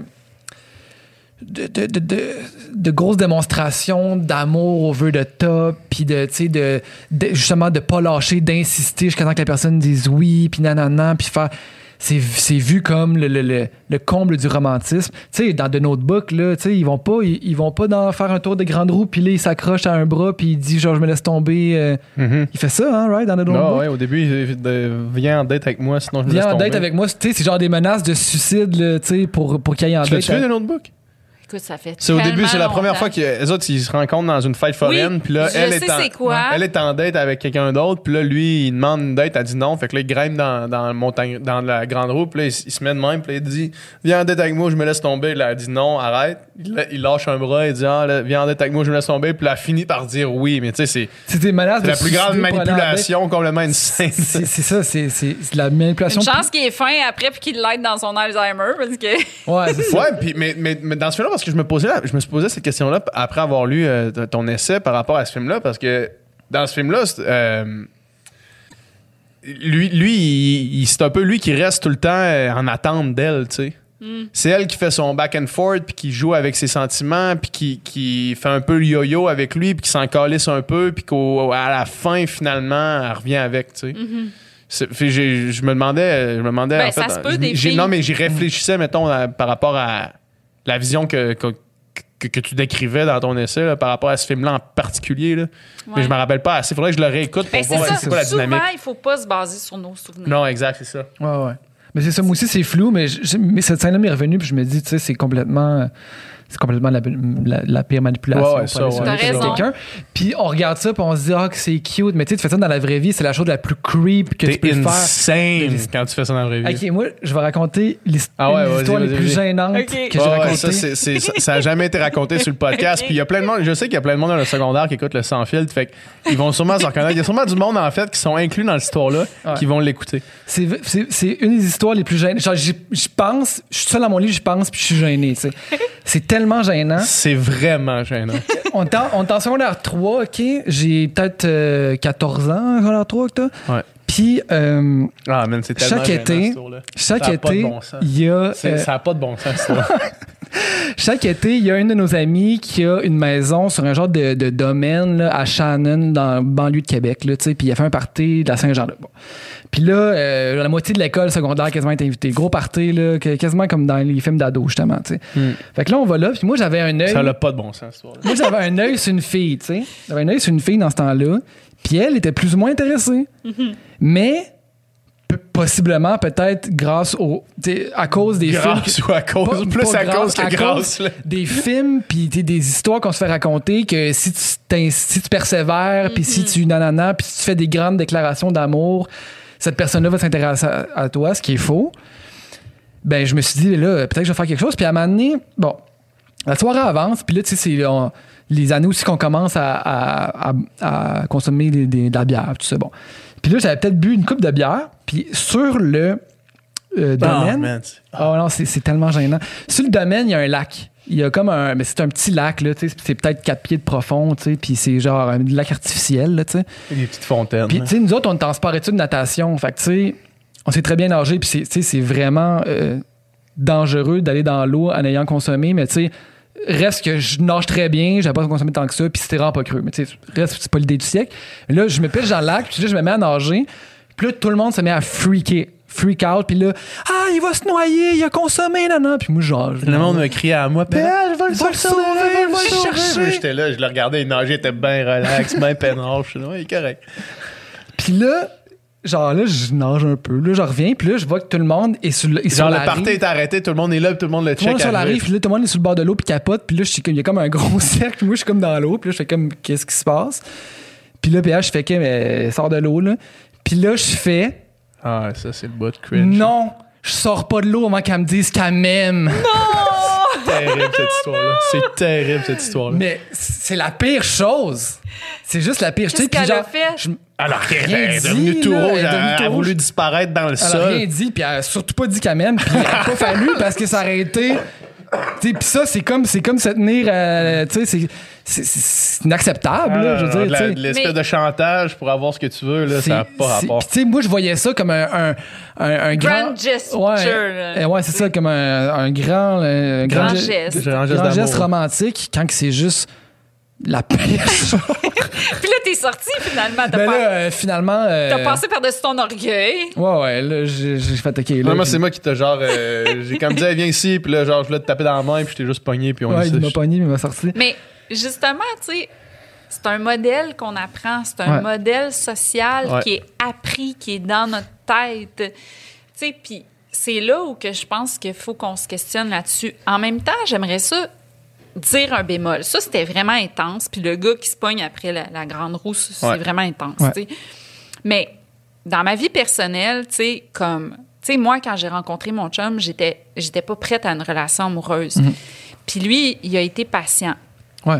C'est pas, il a pas insisté ou rien. Il a comme accepté d'être mon ami. Puis l'amour, l'amour s'est créé, tu sais, dans une relation où on était les deux intéressés, mais où moi, j'ai- j'étais pas prête. Donc, tu sais, mais moi, je disais que j'étais pas prête. Fait que, tu sais, il faut faire des bémols aussi dans. C'est pas vrai que. euh, tu sais, dans le sens que je veux pas dire qu'un non veut dire oui. Moi, je, je démontrais que j'étais intéressée, mais j'étais pas prête dans mon cœur. Puis ça, ça existe aussi. Tu sais, faut. Tu sais, il y a des nuances dans tout ça. tu sais. Mais comment, Faut- on- mettons, comment on fait la différence entre justement je suis pas prêt, je veux prendre mon temps ou je suis pas sûr à, mettons, tu sais, parce que toi, tu sais, dans ton, dans ton essai, tu critiques quand même Mr. Big d'être distant, de pas vouloir s'impliquer. C'est où, où ça devient malsain ou pas correct? Tu sais, Mr. Big, là, il dénigre toujours Carrie. Tu sais, il la dénigre. Euh, Mhm. Si elle dit qu'elle travaille sur un, un, un, un- un- un article, tu sais, comme une chronique, Ouais. euh, il rit souvent de, de ces sujets. Il a mansplain, tu sais, beaucoup. Tu sais, Mhm. genre, Ah, ben voyons, tu sais, c'est juste à cause... Tu sais, elle, elle se pose une question, puis il est comme, ben voyons, c'est juste à cause de ça. Tu sais, lui, c'est tout, tu sais. Puis, euh, des fois, il va la, il va la gaslighter. tu sais. Fait qu'à un moment donné, là, un exemple, que, que moi, c'est mon exemple préféré. À un moment donné, elle l'invite dans une soirée, puis il peut pas travailler. Puis là, elle, elle va à la soirée, puis elle a du fun, puis elle parle à un autre gars. C'est pas de la crouse, tu sais, elle y parle, puis tu sais, elle a du fun avec ce gars-là. Finalement, Mr. Big arrive, puis là, il la voit en train de parler à l'autre gars, puis il est comme « Ah, t'es là, puis t'es occupé. Bon, ben, bye. » Puis tu sais, là, il s'en va. Ouais. Euh, puis là, elle, elle suit, puis elle fait, ben voyons, qu'est-ce qu'il y a? Tout ça, tu t'avais dit que tu pouvais pas venir. Il dit, ben là, je suis venu, puis j'ai passé tout le temps que j'avais précieux à te chercher, fait que, bye, euh, ça, Ouais. va, être, ça va être ça. Ça, c'est de la violence. Ouais. Tu sais, puis c'est du gaslighting. C'est-à-dire qu'elle, là, elle s'est fait dire non, qu'il pourrait pas aller à la soirée. Elle est allée pareil parce que c'est une fille indépendante, parce qu'elle veut pas attendre après lui. Elle avait du fun, elle parlait à un autre gars, elle a le droit, elle sort pas avec Mr. Big. Ils n'ont pas de, de, de, de, de, de règles qu'ils sortent pas ensemble, fait qu'ils peuvent... Bref. Puis là, finalement, il la trouve, il est pas content de la trouver en train de parler à un autre gars. Puis là, il fait comme, bon, ben finalement, tu sais, je suis venu, hein, tu sais, je suis tellement important, je suis venu, mais t'es en train de tu sais, comme j'ai passé mon précieux temps à te chercher parce que t'es pas trouvable. Tu sais, t'es pas trouvable. Tu sais, Ouais. fait que c'est de sa faute. C'est que ça, ça dépasse juste la- l'indisponibilité, mais ça devient comme juste un espèce de, de contrôle de, jeu. con- ouais. Quand tu quelqu'un dit à quelqu'un, je suis intéressé par toi, mais mon cœur, En en, fait, ce c'est- moment, je la- suis pas, tu sais, je suis pas tout à fait là, mais, mais que tu es disponible pour la personne, que tu as envie de passer du temps avec elle, que, tu sais, que, tu sais, que ça dure pas sur des la- années. ça se fait dans la discussion, tu sais. Ouais, c'est dans, ça. dans la conversation, en fait. C'est Ouais. juste d'être ouvert dans la. Dans la dans, c'est ça, dans la conversation, puis, ça- puis dire exactement, précisément, t'en es où. Oui, puis qu'une des deux personnes, la, la personne, mettons, qui, qui est pas disponible, tu sais, comme moi, mettons, dans les débuts avec euh, mon chum, c'était pas juste moi qui décidais, on décidait les deux des moments où on allait se voir. Fait que lui, s'il m'appelait, ben euh, moi, je disais oui pour, euh, pour euh, passer du temps avec lui parce que j'a- j'aimais ça, passer du temps avec lui. Puis, tu sais, la preuve que, tu sais, j'étais juste pas prête dans mon cœur, c'est qu'aujourd'hui, on est ensemble, on est mariés, puis tu Ouais, sais, ouais. tout va bien, mais j'avais juste besoin de, de temps pour mes émotions parce que j'avais vécu des choses difficiles. Par contre, là où ça devient pr- problématique, c'est quand une personne te dit, puis ça, moi, ça m'est arrivé, des gens qui disent, euh, je suis pas prêt, euh, euh, tu sais, euh, ta, ta, ta, mais que quand toi, tu essayes de, de passer du temps avec lui, lui, il dit non. Fait que tu deviens comme un peu son divertissement. Lui, quand il est disponible, ben là, finalement, tu sais, là, il t'appelle, puis tout ça. Ça, c'est la partie se servir des gens. Puis, tu sais, moi, tu vois, j'ai déjà eu une relation avec un gars qu'on avait une relation, tu sais, qui était pas, on sortait pas ensemble, on se voyait quand ça nous tentait, tout ça. Puis à un moment donné, lui, il m'a avoué qu'il y avait des sentiments, puis moi, j'en avais pas. Mais ce qui aurait été de la manipulation, c'est de dire, ah merde, je perds, tu sais, comme ce bon temps-là avec cette personne-là. Fait que je vais dire, ah, mais je vais peut-être un Ouais. jour développer Ouais, ouais. des sentiments, mais là, ta, ta, ta. Ça, c'est de la manipulation. J'aurais pu le manipuler pour le garder, mais moi, ayant souffert de manipulation, j'ai dit, ah, ben, je comprends qu'il faut qu'on arrête de se voir parce que moi, je veux pas t'utiliser, tu sais. Ouais. Puis, du moment où que la personne te dit, j'ai des sentiments, ben, tu peux pas, tu peux pas utiliser cette personne-là qui a des sentiments parce que tu sais que la personne, elle va désirer plus. Fait que si toi, tu le sais, puis il faut être, faut être honnête envers soi-même. Si toi, tu le sais là, que tu n'en développeras pas de sentiments, là, laisse la personne libre. Ouais. C'est ça, c'est ça la chose à faire parce que sinon, ça crée un déséquilibre. C'est ça qui crée un climat malsain. Puis c'est ça qui fait qu'il y a un cycle qui commence. Puis des fois, étant donné que c'est pas connu, euh, on peut, on peut autant être victime que bourreau sans le savoir. Puis c'est ça qui est difficile. Puis tu sais, euh, ne pas connaître ces choses-là, ça fait que des fois, on peut avoir ces comportements-là envers les autres sans même les reconnaître, sans même en être coupable, parce que comment tu peux être coupable de quelque chose que tu sais pas? Puis c'est pour ça que c'est important l'information à ce sujet-là. C'est important qu'on s'informe parce que c'est comme ça qu'on peut essayer de corriger nos propres comportements. Puis justement, je pense que la fiction, c'est un bon exercice, tu sais, de le reconnaître là-dedans. Tu peux dire, ah ouais, moi aussi, j'ai déjà été comme ça, puis c'est pas super, tu sais. Fait Mais comme, oui. tu sais, Ouais. tu peux essayer de te corriger, puis tout ça. Puis. euh, T'avais pas besoin nécessairement de passer une fois par. euh, parce qu'on dit souvent, tu, tu le- tu le vis une fois, puis après ça, tu reconnais les signes, puis tu te fais pas avoir une deuxième fois, là, tu sais. Mais, mais tu sais, pas si simple que ça. pas si simple que ça, oui, mais aussi, tu sais, peut-être que si on était mieux informé, puis Oui. si on avait des meilleurs modèles, on n'aurait pas besoin de passer par là pour comme savoir c'est quoi, là, tu sais. Exactement. Puis, tu sais, je pense que plus on va le savoir, plus on va être capable de s'en protéger, plus on va être capable de reconnaître nous-mêmes, tu sais, nos propres comportements problématiques. Tu sais, on a le droit d'être honnête envers nous-mêmes, de dire, ouais, là, j'ai, tu sais, comme moi, j'ai beaucoup appris sur la communication non violente, tu sais.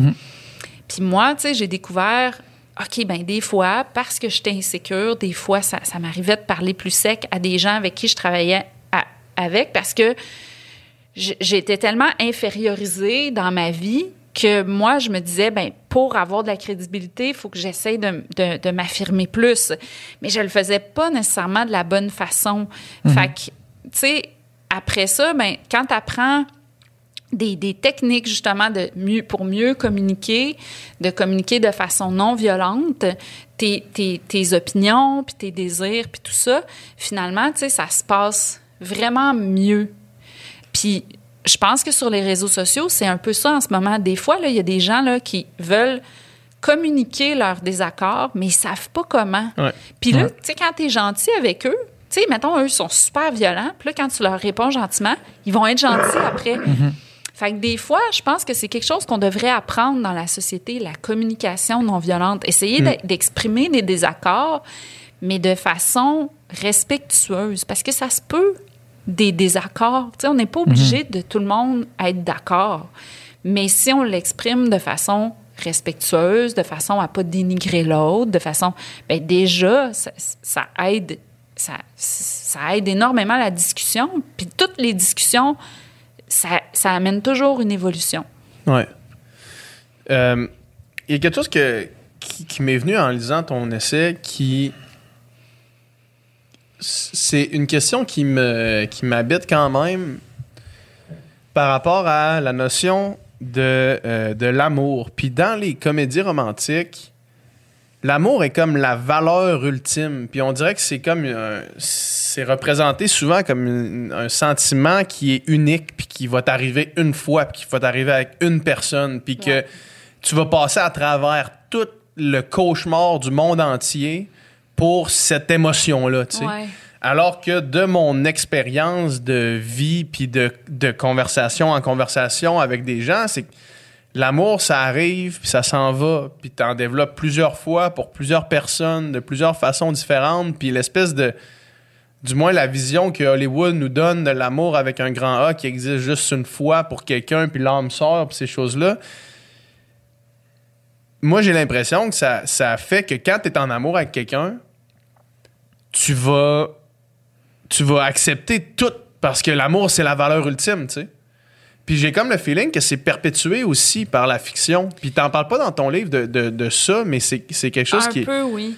C'est peut-être c'est, c'est sûrement à partir de là que j'en, j'en ai j'ai extrapolé dans mon dans Mais- ma pensée, mais c'est que j'ai l'impression que c'est comme c'est une vision décalée d'un sentiment qui est humain, tu sais. je trouve que c'est super intéressant ta réflexion. Puis, sais, justement, je l'ai eu aussi. Euh, J'en parle dans mon livre euh, sur la section euh, Sweet Home Alabama. Ouais. ouais. que on dirait que il faut absolument que l'amour, ça soit juste une fois. Ouais. Puis, t'as même un peu ça dans les personnages masculins, parce que Indiana Jones, ben finalement, son seul amour, c'était Marion. Ouais, Tu c'est- après ça, il y a plus rien. Tu Ouais. C'est ça. Fait que c'est comme si il y a une fille pour un gars, un gars pour une fille, puis qu'après ça, tout les, le, le reste, c'est des expériences, mais tout ça. On nous montre toujours aussi le sentiment amoureux un peu comme une anxiété, puis des feux d'artifice. S- Souvent comme un feu qui brûle, mais un feu qui brûle, ça fait mal, Ouais. Alors que ça a été long, moi, dans ma vie, à ce que je découvre que finalement, la, l'amour qui me faisait du bien, c'était, c'était, doux, puis c'était Ouais. calme, puis que c'était pas, il y avait pas des... Des, Des explosions des à tous les jours, explosions, tu sais, des explosions, ça fait mal, ça te rend sourd, ça te, ça te crée un stress. C'est comme si on dirait qu'on veut nous apprendre que l'amour, c'est du stress, Ouais. c'est une Faut que quête tu impossible. fort, là. Ouais, puis comment, à quel point que les amours impossibles sont glorifiés aussi. Ouais. Donc, c'est comme si on se dit, hey, ju- justement, comme on parlait, tu sais, de, de, de, de, de la quête amoureuse de la personne qui veut pas. Hey, là, ça va être ma quête. Je vais, je vais trouver cette personne-là. Puis là, la personne, elle- euh, quand elle va me dire oui, là, ça va être une explosion. Ça va être, ça va être ce que j'attendais. Puis Ouais. finalement, tu sais, un peu comme le film, c'est un vieux film avec Dustin Hoffman, là, tu sais, quand il réussit à aller la chercher au mariage. Bon, on avait eu ça à analyser dans nos cours de cinéma, là, à Concordia tu sais, comme la scène de la fin, c'est Dustin Hoffman, puis la fille qui. C'est, euh, voyons, pas de Bachelor, de, de, de Graduate. Ouais, The Graduate Ouais. avec Mrs. Robinson. Ouais, c'est ça. Puis que là, quand finalement les deux se ramassent dans le taxi, à la fin, ils se regardent, l'air de dire Qu'est-ce qu'on vient de faire, là? OK, what's now? Tu sais, comme, qu'est-ce qui va arriver maintenant, tu sais? Puis je pense que ce regard-là, pour moi, là, c'est ça qui démontre, OK, qu'est-ce qui arrive après un grand geste, justement, comme ça, là? Ouais. T'as-tu C'est- vraiment des C'est quoi le meilleur qui serait arrivé, là? tu sais? Ouais. C'est quoi à long terme ce qui se passe? Oui, c'est ça. Si la fille, elle avait dit oui, je t'aime, Ouais, c'est ça, Dominique, Ouais. est-ce que vous auriez regardé comme ça? Deux ans après, des- c'est genre, c'est une amoureuse du secondaire, c'est Ben oui, fini. c'est comme- Ouais, là, c'est comme ouais, c'est- on passe à l'autre. Mais tu sais, mais euh, on avait reçu justement euh, euh, euh, comment elle s'appelle?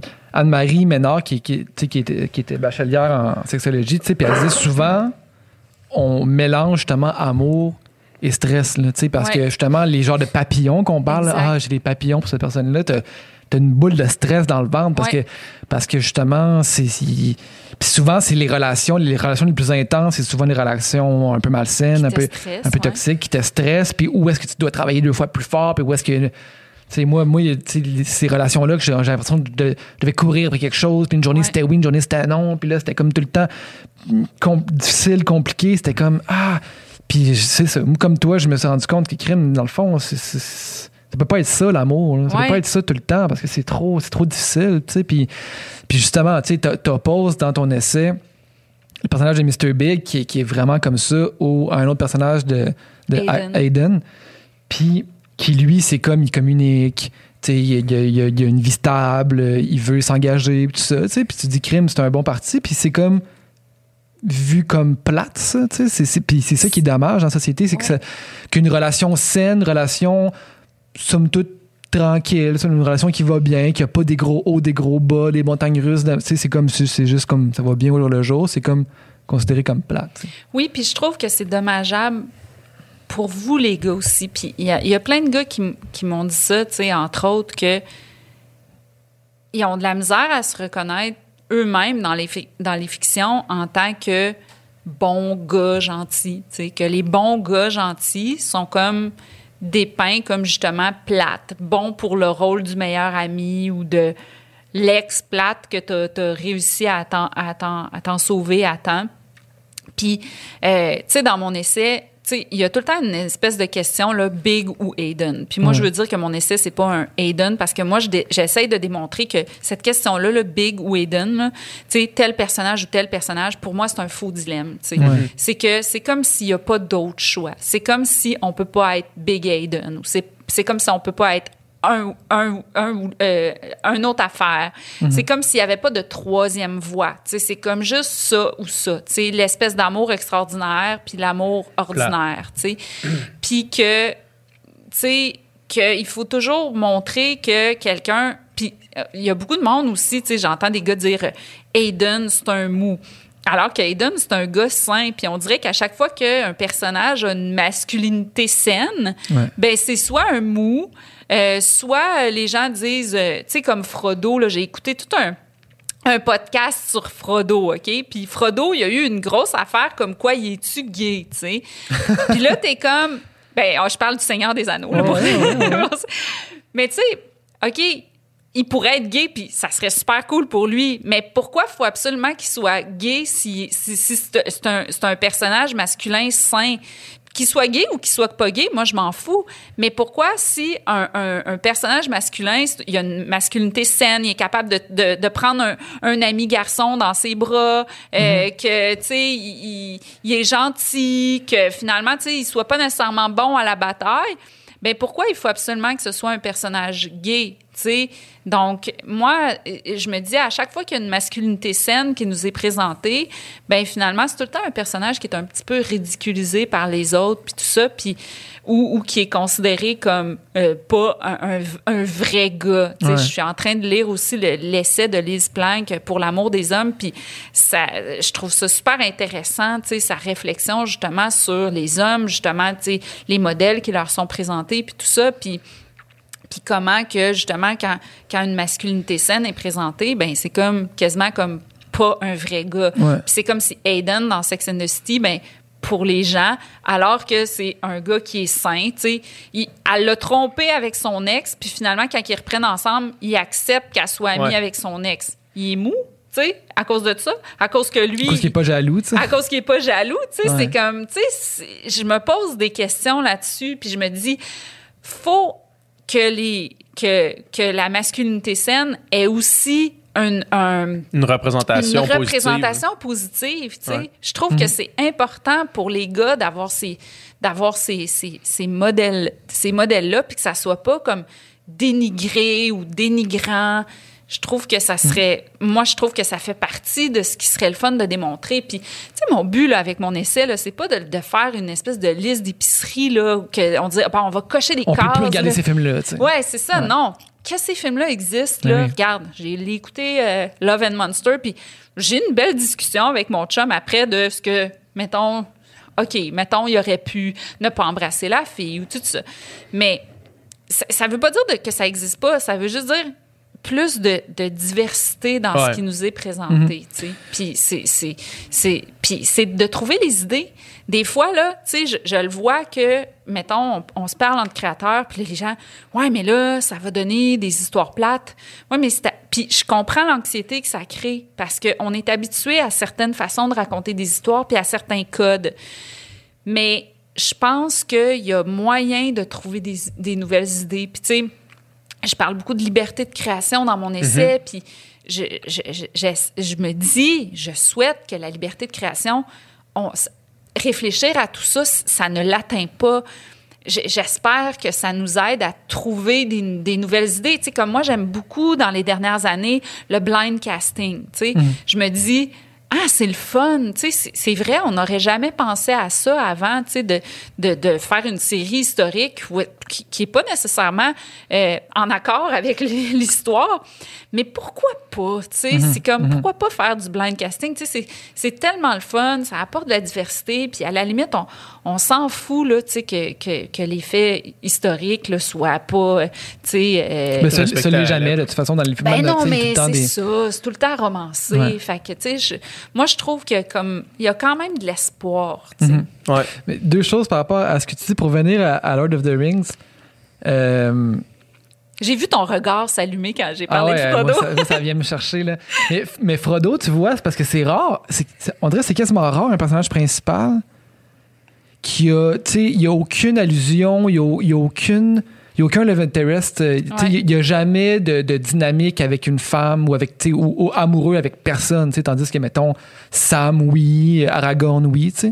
Mais j'écoutais. euh, il y, a, une chaîne YouTube de, de ces deux gars qui analysent des films. Là, tu sais, puis là, ils analysent le Lord of the Rings, le personnage d'Aragorn, à travers le prisme de la masculinité toxique. Puis ils disent que pour eux, Aragorn, c'est comme l'exemple parfait de d'une masculinité qui est à la qui est qui est saine, qui est à la fois le, stéréotype, mais qui est, qui est saine en même temps, parce que, tu sais, il est fort, c'est un combattant, il est courageux, tout ça, tous ces stéréotypes-là qu'on accorde, là, héros masculins.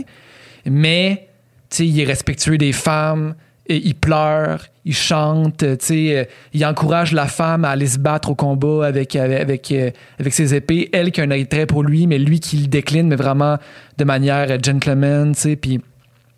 Fait que c'est ça, c'était super intéressant. Je me suis dit, crime, oui, c'est- l'homme parfait, Aragorn. Dans le fond, faut viser à être Aragorn.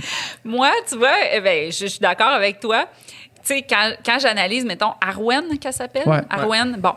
Je suis triste parce qu'au début, elle nous est montrée comme une fille qui se bat, nanana, nanana. Ouais. Puis après tout le film, toutes les trois Faut juste films, courir après Aragorn. Puis mais elle fait juste broyer sur. Aragorn, puis elle renonce Ouais. à tous ses privilèges à elle de...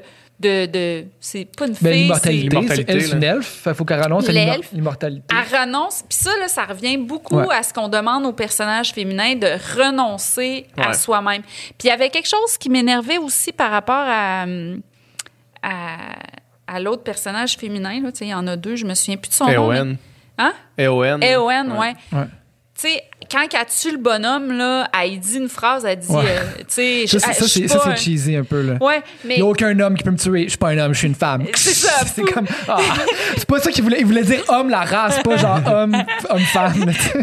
tu sais, j'aime ça qu'elle dise ça, moi, en tant que fille, c'est sûr que ça me fait. Mais je suis comme. Tu sais, c'est. C'est comme. On dirait que. Elle est guerrière, puis tout ça, puis. Ah, je me souviens plus c'est quoi qui m'avait énervé, mais c'est comme si je me disais qu'elle avait pas la. Elle avait pas le, le happy end qu'elle méritait, finalement. Tu sais, elle aurait Elle a pu- fini avec Faramir. Ouais, Ils ont elle- dit on va la matcher quand même. Elle a fini euh, dans, dans les livres avec un, Ouais. un autre personnage, le beau happy ending. C'est juste qu'on le voit pas vraiment à l'écran. Ah, ouais, Ah ouais, on le voit, on le voit. Ils sont comme. euh, sont- ils sont, Genre dans ils la sont version longue, une Dans scène la coupée. version longue, ils sont, genre, ils sont genre à l'infirmerie, puis là, ils se regardent, puis ils ont un regard tendre. Mais tu sais, il y a comme six fins à ce film-là. Ah ça, fait finit que- pas, là, ça finit pas. Le retour du roi, il finit pas. Là, Ouais, c'est ça. Ouais. Mais j'avais un autre, un autre point à apporter qui était pas Lord of the Rings sur ce que tu avais dit après, mais là, je me souviens plus. euh, je me souviens plus ce que je voulais dire. Ah, on était Mais dans je- Lord of je, the Rings. je pense vraiment que c'est vraiment intéressant par rapport à notre rapport avec la fiction puis comment les codes interagissent clairement avec. avec- tu sais, j'écoutais j'écoutais euh, Ace Ventura. Ace Ventura, le- le- Ouais. avant hier, j'écoutais Ace Ventura chez nous. Je l'écoute souvent, Edwin, ça. non, mais non, non, non. Mais là, j'avais écouté le 2, puis là, j'ai Au écouté moins le une fois 1. par année, là. Ouais, au moins une fois par année. Tu sais, comme le film, c'est- ultra drôle, mais juste à quel point c'est complètement déconnecté. L'intrigue principale, c'est qu'il réalise que euh, Ray Finkel, qui était le botteur des Dolphins de Miami, est devenu une femme, euh, puis qu'il s'est déguisé en femme pour devenir inspecteur de police. Puis là, lui, il a embrassé cette femme-là. Puis la seconde qu'il réalise que cette femme-là est un homme, il se met à vomir, il brûle son linge, il met le, il met, le- il pogne son linge, il le met dans un baril, il le brûle, puis il prend, Chris, il prend un débouche toilette, puis genre, il, se- il se pompe la, la face, puis tu te dis, ça n'a aucun sens. Tellement. Il réalise bah, qu'il a frenché un homme, puis après ça, là, je me dis, moi, dans ma tête, c'était le seul moment que ça se passait. Finalement, plus tard, ils sont comme euh, dans le dénouement, puis genre, il y a tous les policiers de la force de, la force de police qui travaillent pour cette, cette fille-là qui est en fait un homme. Puis là, Ace Ventura la dévoile comme étant Il un homme. culottes, là. Ouais, puis là, tous les policiers se mettent à vomir automatiquement, là. Genre, puis là, c'est comme, ça n'a aucun sens, là, tu sais. Dans mes recherches, là, il y a une affaire. Tu sais, je- je pouvais pas mettre tout. tu sais. Mais il y a trop c'est d'affaires, parce qu'il y a trop d'affaires. C'est sûr qu'il y avait des affaires, tu sais, tu sais, de racisme puis d'homophobie. Puis à un moment donné, je, je, je voulais pas faire un livre de 300 pages. Puis des fois, c'est pas ma place de parler de certaines choses. tu sais. Ouais. Mais j'ai, tu sais, euh, il y a quelque chose qui s'appelle dans les grilles d'analyse le no homo. OK? Puis ça, c'est dans beaucoup de films dans des séries télé, tu vas, tu vas remarquer que s'il y a deux personnages masculins qui ont une interaction qui est un peu trop émotive, ils vont faire euh, on n'est pas gay, on n'est pas gay, hein, tu sais, No tu- homo, tu- ouais. no homo. Ça c'est un no homo. Ça arrive souvent dans Friends entre autres qui est une de mes séries pré- préférées, mais Chandler puis euh, puis Joey, à chaque fois qu'ils ont une interaction un petit peu plus émotive, qui pourrait être bien normale, tu sais, as le droit de te serrer dans tes bras quand t'es des deux gars, là. mais là ils sont comme hey, hey, hey, euh, tu sais bon. Puis euh, puis ça on on le, on le remarque souvent, puis ça, c'est comme un gros exemple de no homo, là. Tu sais, c'est genre, il veut tellement dire Il veut que... tellement pas avoir embrassé un gars qui Oh, brûle son linge. il brûle Même son pas le linge linge. qu'il avait la fois qu'il l'a embrassé. Il se lave, tous les autres policiers, tu sais, c'est Ouais. comme, hey, tout le monde, tu sais. No homo. Puis c'est triste parce que euh, cette représentation-là aussi, ça a des conséquences. Tu sais, moi, euh, il y, a un- il y a un jeune garçon qui m'a qui, qui s'est confié à moi l'autre jour puis qui m'a dit, tu sais, moi, la, la représentation euh, d'un homme gay dans la fiction, ça m'a ça a fait que ça a retardé mon coming out et même mon acceptation de, de ma propre homosexualité parce que je me reconnaissais pas. Ouais. Puis quand là, tout ce que tu tout ce que tu connais de ta réalité, là, parce qu'il n'y en a pas autour de toi, là, c'est la fiction. Mais c'est difficile de dire, hey, moi, je suis ça, mais je me reconnais pas là-dedans. Puis là, il y a un décalage, tu sais. Puis c'est pour ça que c'est important d'avoir une diversité. Puis je pense qu'il y a de plus en plus de gens qui la demandent, cette diversité cette diversité-là. Puis moi, je suis vraiment d'accord avec ça. Puis, tu sais, je veux dire, tu sais, moi, euh, je suis pas au-dessus des autres. Je suis vraiment pas au-dessus des autres. Dans mon premier livre, j'ai, je, je le dis dans mon livre, j'ai glorifié un amour toxique, mais aussi dans mes films, je me dis, ah, tu sais, on dirait que j'aurais pu me, me forcer pour de la diversité. Puis, tu sais, euh, je, je vais vous raconter une histoire que j'ai jamais racontée, mais moi, dans mes livres d'Aurélie, j'ai toujours imaginé la meilleure amie de Kat comme une asiatique. Tu sais, moi, je l'imaginais famille parfaite, mais avec deux petites filles adoptées. Mais j'en parle jamais dans mes livres. Tout ça, moi, c'était dans mon imaginaire. Puis quand on est venu le temps de faire le film, j'ai dit ça. Puis là, beaucoup de gens m'ont dit, oui, mais si elle avait été asiatique, elle en aurait parlé. Puis là, j'étais comme, ouais, c'est vrai que ça aurait fait Ouais, partie de l'histoire. Genre, c'est moi qui l'ai écrit, je peux-tu décider? Ouais, Genre, tu sais, à un moment donné, non, moi, je pense pas qu'il est asiatique. Mais là, Mais, tu sais, bien sûr, quand tu fais un film, là, tu sais, ça m'est arrivé souvent là, de me faire dire Aurélie est pas comme ça. Puis je suis comme, Ouais, mais c'est moi qui l'ai créé. je peux décider. Oui, c'est ça. Mais bref, mais j'étais comme, ah ouais, c'est pas fou. Peut-être que je l'imaginais de même dans ma tête, mais que dans le fond, c'est juste mon imagination qui était comme ça. Puis tu sais, aujourd'hui, ce que les gens demandent, c'est on peut-tu avoir de la diversité sans que ce soit nommé? Fait que moi, finalement, mon instinct, il était bon. J'aurais pu avoir une Mhm. meilleure amie de, de Aurélie qui était asiatique sans que ce soit Sans que nommé. Si jamais ce soit en question. Mais c'est dans un si- livre, pas le nommer, c'est juste que tu sais, tu peux même pas le voir entre les lignes. là. Tu sais, tu- il est Non. juste, c'est juste, ça existe pas. Dans, un, Moi, je- dans un film, si Ben, tu le vois c'est pas nommé. Moi, le qu'il y a une description physique, j'imagine qu'il y a des traits que, que Moi, tu je, dé- je décris pas sont- physiquement les personnages parce que je me suis toujours. On dirait que j'ai toujours eu cette, euh, cet instinct-là que tout le monde pouvait se reconnaître. Puis moi, quand je lis, là, puis ça, ça vient de, de moi comme lectrice, là, je déteste qu'on me décrive un personnage. Ah ouais? Mhm. Souvent, le gars, c'est tout le temps un grand brun de 1m82, OK? 1m82, C'est un classique, là, ça. là, c'est la grandeur que les personnages masculins ont puis ils sont bruns. Fait que moi, c'était c'était comme quelque chose que, que, que je, je voulais pas faire ça. Mais bref, c'est pour ça que j'avais ça dans la tête. Mais je me dis, ben oui, mais tu sais, comme si tu veux mettre un personnage handicapé, t'es pas obligé de parler de son struggle d'être handicapé, tu sais. T'es pas obligé de, de, de- tu sais, comme une personne qui est asiatique ou une personne noire ou tout ça, pas obligé de parler de ça. S'il y a une personne euh, qui, qui, qui est gay, euh, ben, pas obligé de, de parler de ça. Ça peut être juste normalisé. Fait que je pense que, tu sais, je trouve ça le fun parce qu'on dirait qu'on est rendu là, puis on dirait que la conversation a amené de dire, ben, quand il y a un personnage marginalisé, on n'est pas obligé de parler de sa Ouais. marginalité. Ouais, exact. On peut le faire. Puis des fois, moi, je me questionne, comme dans le film que j'ai écrit, j'ai un personnage marginalisé, puis sa marginalité fait un peu partie de mon histoire. Puis là, au début, j'étais comme insécure, j'étais comme, ah, tu sais, c'est plate, j'aurais aimé ça l'intégrer, tu sais, comme dans une histoire normale, mais en même temps, moi, ça, ça, ça, me- ça, me- ça m'am- m'amenait quelque chose. Mais dans le même film, j'en ai un autre personnage marginalisé que c'est pas ça l'histoire pantoute. Fait qu'en même temps, tu sais, il faut être capable de doser, puis il faut pas trop se mettre de barrières, mais je pense que c'est important d'amener de la diversité sans que la diversité fasse partie des enjeux Mais du personnage. euh, C'est vrai, parce que combien de films est-ce qu'il y a un personnage homosexuel, mais que c'est l'ami gay qui est ultra, ultra extraverti, puis que, il- Ouais. c'est que, tu sais, il est vraiment, euh, tu sais, euh, Ou que c'est difficile, puis il, il il, il a de la misère à vivre avec ça, puis c'est, tu sais, c'est, Ouais. souvent ça, c'est souvent la difficulté ou, ou la caricature. là. Mais Ouais. tu sais, mettons, tu sais, je n'ai euh, je n'ai parlé plusieurs fois ici, mais tu sais, mais, euh, la série, tu sais, maintenant, les séries, tu vois, les nouvelles séries qui se font, je te Surtout sur jeunesse, Netflix. On le sent, c'est que ça a changé, tu sais. Netflix sont, sont, sont, ça Tu sais, accroche quand même mettons, euh, justement, là, les, euh, les normal people, les. euh, Ben, Normal People, moi, j'ai comme quand- une autre. Ouais, ouais, ben, tu sais, c'était quand même blanc, normal people, mais tu sais, mettons, euh, Sex Education, je trouvais que. Je sais pas si tu tu l'as écouté, cette, cette série-là? Ça, je trouvais quand même que, mettons, c'est très diversité culturelle, puis justement aussi diversité sexuelle. Il y en a pour qui, euh, tu sais, euh, euh, l'homosexualité, c'est comme oh, pas en tout un issue, d'autres que oui. Fait que, tu sais, au moins, au sein il y a plus qu'un représentant de chacune des affaires, là, tu sais, puis il y a différentes versions, visions de, de, de, de la marginalité, là, tu sais. Ouais.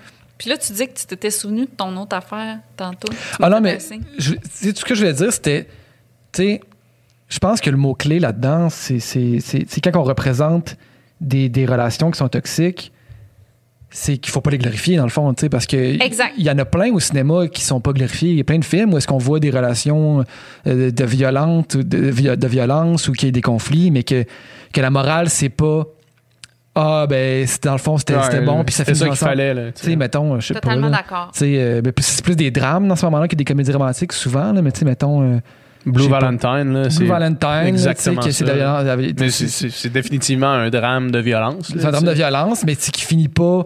Ah, ben, euh, on, va on finit ensemble, puis dans le fond, c'est pas grave. Ou, Exact. ou, ma- ou Marriage Story, ou tu sais, il y a plein de films Le de même. but, c'est pas de d'arrêter d'en montrer. C'est pas de, de censurer ça ou de censurer. Au contraire, c'est de pas les glorifier. Ouais. Quand c'est montré euh, avec un fond rose. Mhm. puis tu sais, du, du, du crémage, puis des belles chansons, puis tout ça, puis que, tu sais, il y a un happy end Ouais. après quelque chose qui est vraiment tu sais, comme que quand tu regardes ça, tu dis, ouais, il a pas été fin avec elle tout le long. Ben là, tu sais. euh, Mais c'est pour ça que, tu sais, j'ai pas vu Sex and the City, fait que c'est dur de vraiment dire, mais c'est selon ce que, mettons, en lisant, en lisant ton essai, on en retire, c'est que c'est vraiment la fin qui est problématique, tu sais, parce que s'il n'y avait pas eu cette fin-là, je veux dire, on aurait tiré comme conclusion que comme tu peux pas agir de même, puis- t'en sortir, puis genre, qu'il n'y ait pas de conséquences, t'en sortir impunément. Mais vu que finalement, à la fin, c'était comme, ah ben dans le fond je t'aime tu sais puis que Exact. couple ça finit ensemble c'est comme Ouais. genre c'est c'est- c'est encou- c'est- c'est- c'est- c'est encouragé dans le fond il finit ça finit bien pour Mais- lui qui a, qui a été co- pas correct tout le long C'est comme c'est un modèle qui est tellement euh, répétitif Ouais. que tu finis par te dire, ben éventuellement, euh, Ça va finir comme ça. Ça va finir par marcher. Puis moi, je donne beaucoup l'exemple de la machine à sous. tu sais. Quand tu es devant une machine à Ouais. sous, là, tu mets de l'argent, tu mets de l'argent, tu mets de l'argent. Elle va payer un nez. ça, ah, ça va payer, ça va payer, ça va payer. Puis ça représente l'investissement que tu mets dans une relation. Puis éventuellement, ça va finir par marcher. Puis si le modèle qui t'est toujours envoyé, c'est que dans une, dans une relation où il y a une quête, où ça a l'air impossible, puis tout ça, puis que ça finit par un happy end, ben tu t'attends au happy end. Puis le, le happy end aussi fait partie de la violence, de la violence conjugale ça s'appelle la période lune de miel. C'est que dans le cycle de la violence, tu sais, t'as euh, l'amour au début, t'as la tension, t'as le conflit qui survient, puis après ça, t'as la justification, puis après ça, t'as la réconciliation. Dans la réconciliation, tu sais, bon, souvent, là, la personne qui a été violente va essayer de se justifier, va essayer de transformer un peu les faits. Fait que l'autre personne, elle va se remettre en question, elle va dire, ah, ben, tu sais, j'ai sûrement ma part de responsabilité là-dedans. Fait qu'elle va, de- elle va développer une certaine confusion. mais il y a une lune de miel aussi à la fin tu là, la personne va se servir de la, de, de- du sentiment amoureux du début pour recréer une lune de miel. Fait Mhm. c'est comme si à un moment donné, il y a des gens qui deviennent accros à cette espèce Lune de, période lune de miel-là. Ouais. Puis c'est ça qui fait un peu la- le cycle de la violence parce que parce que ce- ce- cette lune de miel-là, qui revient un peu au feu d'artifice dont tu parlais tantôt, puis de, de, de tous les, les sentiments qu'on apprend à reconnaître comme des signaux amoureux, ben là, ça devient quasiment même comme une drogue. Puis, tu sais, quand t'as pas cette drogue-là, parce que, tu sais, un amour sain, tu sais, c'est un amour où il y a pas des, gros hauts et des gros bas, tu sais, c'est comme, c'est doux, c'est calme, c'est une mer calme, tu sais. Mais là, quand tu reviens avec la mer agitée puis que ça te fait des gros, des grosses vagues dans ton cœur, ben là, t'es comme, tu deviens comme accro à ça, puis là, t'es comme, quand finalement la relation est au beau fixe, c'est comme s'il y en a qui vont essayer de créer des problèmes pour créer des vagues, Ouais. pour ramener l'espèce de feu d'artifice qu'il y a pu. Ouais. C'est ça, dans le fond, le, le problème dans tout ça. moi ce que tu décris là euh, je me reconnais beaucoup parce que j'ai déjà vécu quelque chose dans même Ah ouais? Ouais. Mais début vingtaine, là, tu sais, c'était exactement ça, tu sais, puis... Tu sais, c'était exactement ce cycle-là. Puis tu te dis tout le temps, après le prochain problème, quand on va régler ce problème-là, Ouais. quand tel détail va être... va- quand tel obstacle qui fait que là, en ce moment, c'est de la merde, va être réglé, ça va bien aller. Ouais. Parce que cette personne-là, quand, que, quand ça va bien, elle est parfaite. Puis c'est souvent du monde que leurs beaux côtés sont tellement beaux. C'est souvent du monde super intelligent, du monde super drôle, du monde super intense, super, super parfait. Mais quand ça va bien, quand ça, va bien, mais quand ça va mal, ça va mal en tabarnak, par exemple. tu sais. Puis tu te dis tout le temps, on va passer par-dessus ça, puis ça va finir par bien aller parce qu'on est fait pour être ensemble, parce que c'est tellement intense, puis c'est tellement beau, puis c'est tellement ci, puis c'est tellement ça. Puis la vérité, c'est qu'il n'y en a jamais d'happy. Non. C'est que ça recommence tout le temps. Puis, tu sais, Joanne Surgeon a dit quelque chose par rapport à ça. Dans, dans mon livre, Joanne Surgeon, c'est une psychologue et chercheuse en violence conjugale. Hey, vous pourriez la recevoir un moment donné. Elle est vraiment intéressante. C'est une Sonia Lupien, mais des violences conjugales. Mm-hmm. Puis, euh, moi, j'ai adoré y parler. Là. Ça a été libérateur pour moi. Là. Mais elle dit on n'aime pas quelqu'un pour ses défauts. On aime quelqu'un pour ses qualités. Puis, tu sais, souvent, on se sent coupable d'aimer quelqu'un qui nous fait du mal, tu sais, mais on devrait pas se sentir coupable d'aimer. L'amour, c'est beau.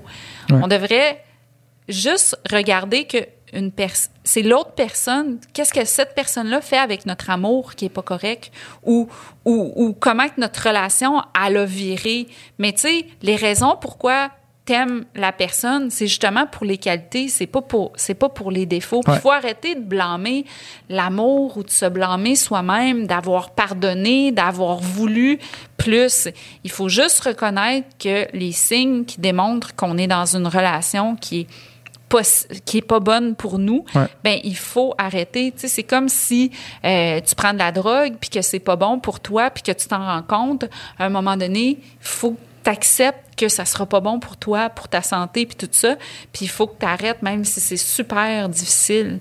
Mhm. Puis pourquoi tu t'ennuies de la drogue? Ben, c'est pour les bons côtés de la drogue. Ouais, c'est ça. c'est Ouais. pas pour les côtés où que finalement. Pas pour les lendemains de veille. là. C'est exactement. Mm. ayant déjà vécu une relation de même où j'avais où j'avais où je m'avais mis le pied dans un engrenage que, que, que, que j'étais embarqué profond puis là après ça justement tu sais toutes les tous les euh, tout ce qu'on décrit là la, la confusion se, blâmer soi-même euh, euh, se faire isoler de, de, son entourage tout ça tout ça existait menaces de, de suicide tout ça tout ça existait tout ça était là mais mettons ayant vécu ça je me dis, maintenant, je mets mes limites, beaucoup plus. Puis j'ai l'œil pas mal plus aiguisé, mettons. sais.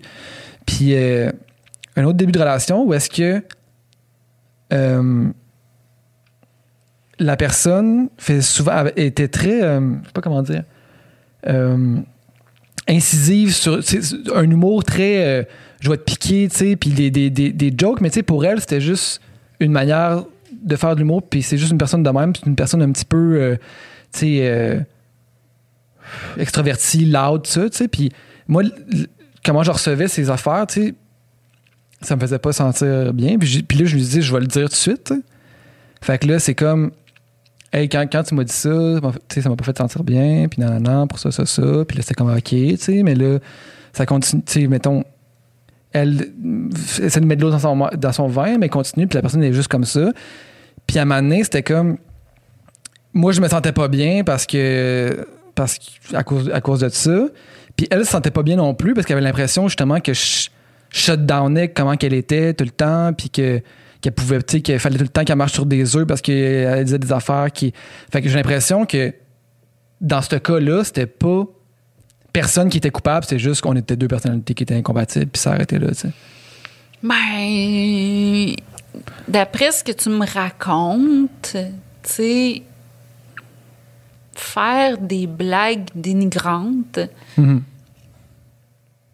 tu sais, est-ce que ça fait vraiment per- partie de la personnalité d'une personne? Tu sais, si, C'était pas vraiment des blagues dénigrantes, mais tu sais, en tout cas, euh, euh, en tout cas, tu sais, moi, je, je pense maintenant, en, plus, ayant un œil extérieur là-dessus, que, tu sais, je- cette personne-là, c'est une bonne personne, tu sais, je pense vraiment juste je que. te crois, je te crois, mais tu sais, c'est Ouais, juste que quand tu me dis à quelqu'un que quelque chose te fait de la peine, Ouais, moi, selon moi, ça fait partie d'une résolution de conflit puis d'empathie. Je pense pas. Je pense pas que tu essayais de la contrôler, de pas dire des choses. Mhm. que ce que je comprends de ce que tu me racontes, c'est que tu mettais une limite claire que ça te faisait de la peine. Mhm. Puis tu sais, je pense que il faut qu'on apprenne dans une résolution de conflit que si on fait de la peine à quelqu'un, ben c'est pas tu sais, on peut regarder en soi-même, tu sais, puis accepter, hey, je suis en train de faire de la peine à cette personne-là. Sauf que faut vous différencier. Tu sais, si le gars dit, ça me fait de la peine quand tu sors avec tes amis, là, un moment donné, Ouais, ouais, c'est correct. Mais si c'est des blagues que toi, tu te sens dé- dénigré, Mhm. euh, tu sais, moi, ça m'arrivait aussi que- avec mon chum, tu sais, des fois, je- moi, j'étais habituée avec des gangs de gars. Puis euh, je faisais, ça m'arrivait de faire des blagues, tu sais, un peu baveuses, un peu dénigrantes, tout ça. Puis à un moment donné, mon chum, il m'a dit, hey, sais, j'aime pas ça, ce genre de blague-là, tu sais. Puis là, j'étais comme, hey my God, je pense que moi non plus, j'ai- j'aime pas ça finalement, tu sais, j'aime pas ça m'en faire dire. Fait que pourquoi, tu sais, ça m'a fait avoir une réflexion. Puis je pense qu'on a le droit des fois, tu sais, une, une rencontre entre deux personnes, c'est une rencontre. On a chacun nos blessures. On a chacun notre passé. On a chacun. Je pense qu'il faut avoir apprendre à avoir de l'empathie un envers l'autre. Puis si l'autre personne est assez honnête pour te dire, hey ça là, ça me fait de la peine. Je pense qu'on peut avoir de l'empathie puis dire, Hey, moi, je l'aime, cette personne-là. Je pense que je peux essayer de, de faire attention à ça. Puis c'est vraiment pas une affaire de gars, filles, puis un qui fait ça, puis un qui fait ça. Puis t'as raison, des fois, il y a deux personnes qui deviennent toxiques ensemble. Puis Ouais. il faut s'en rendre compte. Puis, ah, tu sais, des fois, ça peut... Tu sais, puis peut-être que cette fille-là, elle a rencontré un gars que lui aussi fait ce genre de blague-là, puis elle, ça la dérange pas. Puis, gars, tant mieux pour eux autres, tu sais. Ouais. Puis tu as eu raison de mettre tes limites puis de dire ben finalement moi tu sais ça, ça me rejoint moins ce genre d'affaires là mais je pense aussi que quand on a un réel désir d'évoluer avec l'autre personne ben on a on, on a le droit de, de, réfléchir à certains de nos comportements puis à, à essayer d'évoluer au contact de l'autre sans changer sa propre identité mm-hmm. parce que une affaire que je me dis moi c'est que il faut pas renoncer à soi-même pour l'amour. Mais en même temps, ça se peut qu'il y a des choses qu'on fait par réflexe ou parce que ça fait partie de, de, de, de, d'affaires qu'on fait depuis longtemps, puis tout ça, puis qu'on peut se dire, hey, finalement, là, tu sais, comme, c'est pas, tu sais, c'est vrai que c'est pas cool. Tu sais, comme, OK, je vais te donner un exemple de mon propre couple. Mon hum. chum, là, c'est quelqu'un de de très pragmatique, tout ça. Moi, là, un, mon cerveau, il, il, marche à 100 000 à l'heure, OK? tu me poses une question, là, puis je vais te répondre du tac au tac. Mon chum, des fois, ça prend 4 secondes. Puis moi, pendant ce 4 secondes-là, tu sais. Accouche! tu sais, je suis comme, pauvre lui, il est en train de faire un AVC. je suis comme. Fait que, là, fait que là, je vais être du genre à répondre, tu sais. Je me dis, pauvre lui, il, sait pas quoi répondre ou, tu sais, je sais pas trop quoi. Alors que lui, il réfléchit pour bien répondre à la question. Puis, tu sais, à un moment donné, il m'a dit, hey, tu sais, quand tu réponds à ma place, là, puis je suis comme, hey, mon Dieu. Puis j'essaye vraiment de m'améliorer, mais c'est pas renoncer à moi-même que de d'arrêter de répondre à la place de mon chum, tu sais, que, que, tu sais, que je renonce pas à moi-même. Je me, je me dis, je, vais m'améliorer comme être humain, puis je vais accepter que des fois, les gens, ça prend quatre secondes, tu sais, avant qu'ils répondent à la question, alors que moi, pendant que la personne est en train de poser une question, je veux répondre. Des fois, je, je laisse même pas la personne finir. ça, c'est quelque chose que je me dis, hey, je peux m'améliorer. Puis c'est ça le fun d'une relation amoureuse, c'est que tu peux t'améliorer comme être humain, tu sais. Mm-hmm. Absolument. Absolument. Puis chaque, être en relation, c'est vraiment aussi un miroir sur soi-même, justement. Puis de, de, de, voir un peu, euh, on voit nos travers, puis on voit sur quoi qu'on a besoin de travailler, tout ça, tu sais. Puis c'est faut pas être insulté de Faut pas être insulté, puis on grandit, à, on grandit à chaque fois. La difficulté, c'est juste que quand, quand tu es dans une relation qui est toxique, des fois, tu as l'impression que c'est toi qui dois travailler sur des affaires. C'est ça.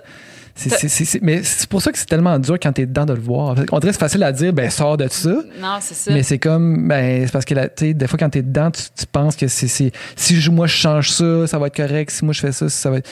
Ce qui est difficile là, dans une relation toxique, c'est que la personne, elle passe constamment de, de l'amour à la haine. Tu sais, mm-hmm. ben, là, je le dis avec des gros mots, là, mais c'est que, mettons, la personne, elle va dire euh, comme Ah, j'adore euh, ton sourire, euh, j'adore tes yeux.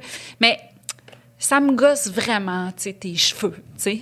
Ouais. Là, t'es comme, ben là, elle m'aime, mais elle aime pas mes cheveux. Ah, ben, je vais changer mes cheveux, tu sais. Ça doit être moi qui est pas correct, tu sais. comme, tu sais, fait te dis, mais elle m'aime parce qu'elle m'a dit mon sourire mes yeux, mais elle m'a dit mes cheveux. Puis, tu sais, ça, ça, ça, peut s'appliquer à tout plein d'affaires de la personnalité, là, tu sais. Mais euh, t'es, fait comme tout le temps dans un espèce d'état de confusion, tu sais, du genre, euh, euh, tu sais, mettons, si je reviens à Sex and the City, ou même moi, des choses que j'ai vécues dans ma vie, tu sais, comme, mettons, des, des, des, personnes qui, qui veulent pas être en relation. Puis là, t'es comme, ben, tu sais, est-ce que, tu sais, est-ce que tu penses que tu vas vouloir être en relation un jour avec moi? Ou tu sais c'est plus que tu n'es pas intéressé à moi tu sais la personne ah mais tu sais je t'adore j'aime ça passer du temps avec toi ta mais je sais pas tu sais là je suis pas prêt mais peut-être bientôt puis puis là, tu es comme, OK, mais j'ai des sentiments pour toi, mais je suis pas amoureux, mais peut-être que ça va. Puis là, tu es comme, ah, mais peut-être que ça va arriver un jour. Puis tu sais, dans, dans Sex and the City, c'est beaucoup comme ça. Tu sais, c'est comme, ben, tu sais, j'ai des sentiments, mais je sais pas, mais peut-être, mais tu sais, j'aime ça qu'on passe du temps ensemble, mais tu sais, je veux pas me remarier. Puis là, il revient, puis il est marié. Puis là, tu te dis, ben voyons, c'est parce qu'il voulait pas se marier avec moi, ou tu sais. Fait que c'est l'état de confusion mm-hmm. qui est puis, sais, la, psychologue dans mon livre, ce qu'elle dit, c'est qu'il faut apprendre à, déterminer notre état de bien-être. Si on se sent confus, si on se sent constamment coupable, si on est tout le temps en train de se remettre en question de notre propre réalité, puis tout ça, ça, c'est des signes que ça va tu sais, que, que c'est peut-être une relation toxique, sais, si on se sent bien. Mais le, le problème, selon moi, c'est que quand on se sent bien, souvent, c'est qu'on pense qu'on n'est pas amoureux, tu sais, parce qu'il se passe pas assez d'affaires. Mm-hmm. Fait que c'est là où il faut essayer de se... Tu sais, de, réajuster un petit peu, de, notre perception de c'est quoi une relation amoureuse. C'est ça. C'est- quoi l'amour, finalement? là? Ouais. C'est c'est pas une question... Pas une question qui est facile à répondre. Puis tu sais, vraiment pas. une fois, je parlais à une fille qui était vraiment tannée de vivre des relations toxiques. Ouais. Puis j'essayais d'y parler de ça. Puis elle a dit Je suis pas prête à arrêter les montagnes russes. tu sais. Fait qu'elle, là, elle avait mal, mais elle voulait encore des montagnes russes. tu sais. Puis, tu sais, ça se peut dans la vie que tu sois dans une période où tu veux ça, mais tu sais, moi, mon souhait, en fait, mon impression, c'est que c'est comme on disait tantôt, tu sais, c'est que c'est un modèle qu'on nous envoie, que c'est ça qui est le fun des montagnes russes amoureuses. Mais si on envoie un modèle, c'est ma question, j'ai pas pu y répondre, mais que si on envoie des modèles sains plus souvent, peut-être qu'on va trouver ça beau, finalement, ces modèles-là. Peut-être qu'on va avoir envie de vivre ces choses-là qui sont, qui sont belles puis qui sont pas basées sur des montagnes russes amoureuses, justement. Hmm. C'est fascinant. Euh, je veux, euh, je veux qu'on aborde une dernière affaire avec toi, India, parce que je sais que c'est quelque chose qui te touche. T'as-tu écouté Seaspiracy? J'espérais que tu me parlais de ça.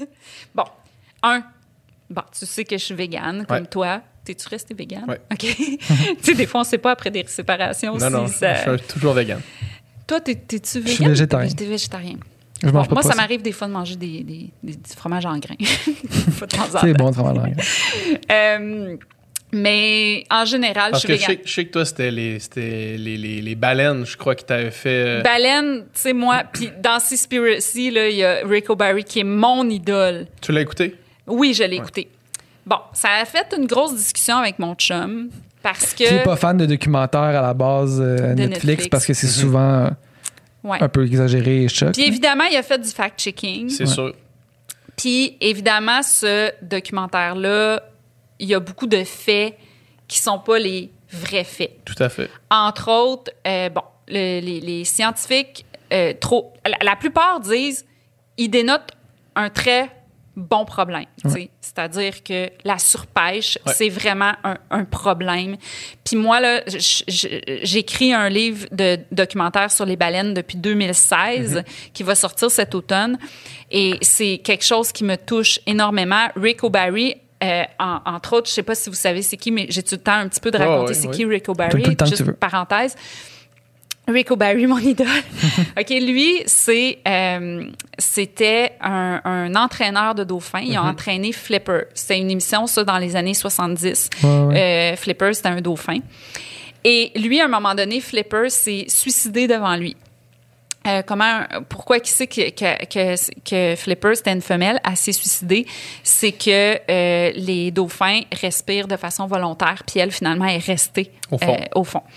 Euh, était en dépression. Tu sais, on lui demandait trop comme dauphin pour les besoins de l'émission. Et lui, quand il a vu, quand il a vu ça, il a euh, pleuré toutes les larmes de son corps et il a dit J'ai participé À ça. à ça. Puis à cause de Flipper, il y a eu tout le tourisme de dauphins qui a commencé.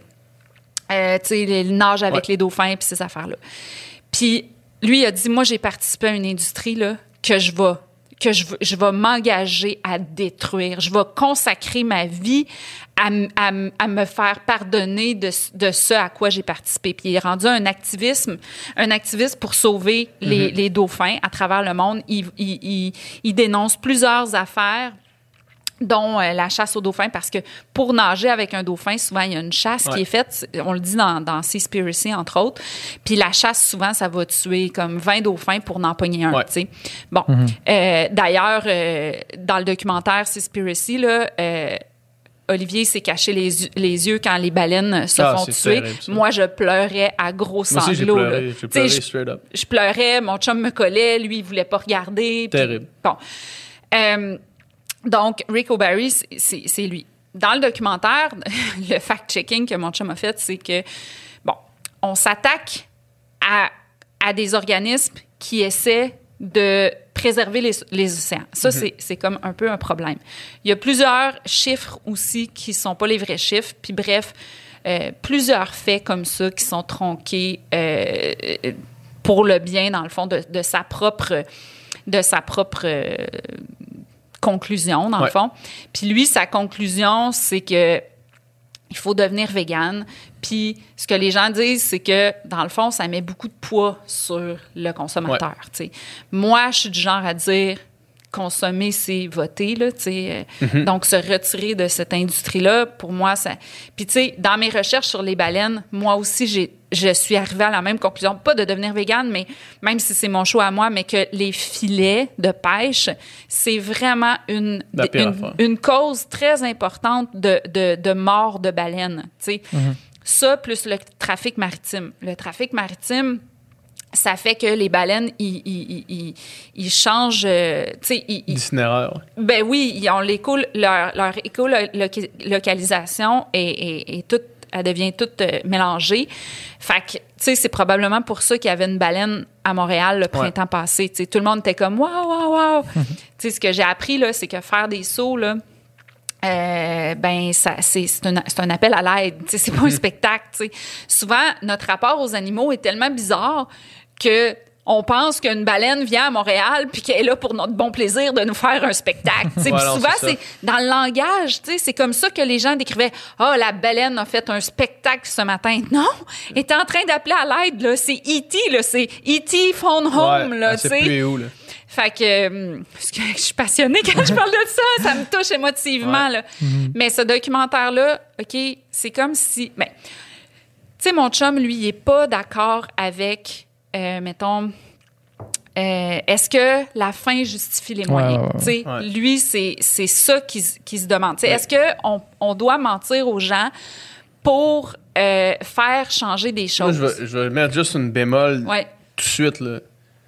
Les statistiques, j'en ai rien à faire dans ce film-là. Ouais. Rien à faire. Ben, moi, j'étais j'étais comme toi. Pa- non, mais parce que les images sont pas un mensonge. C'est ça.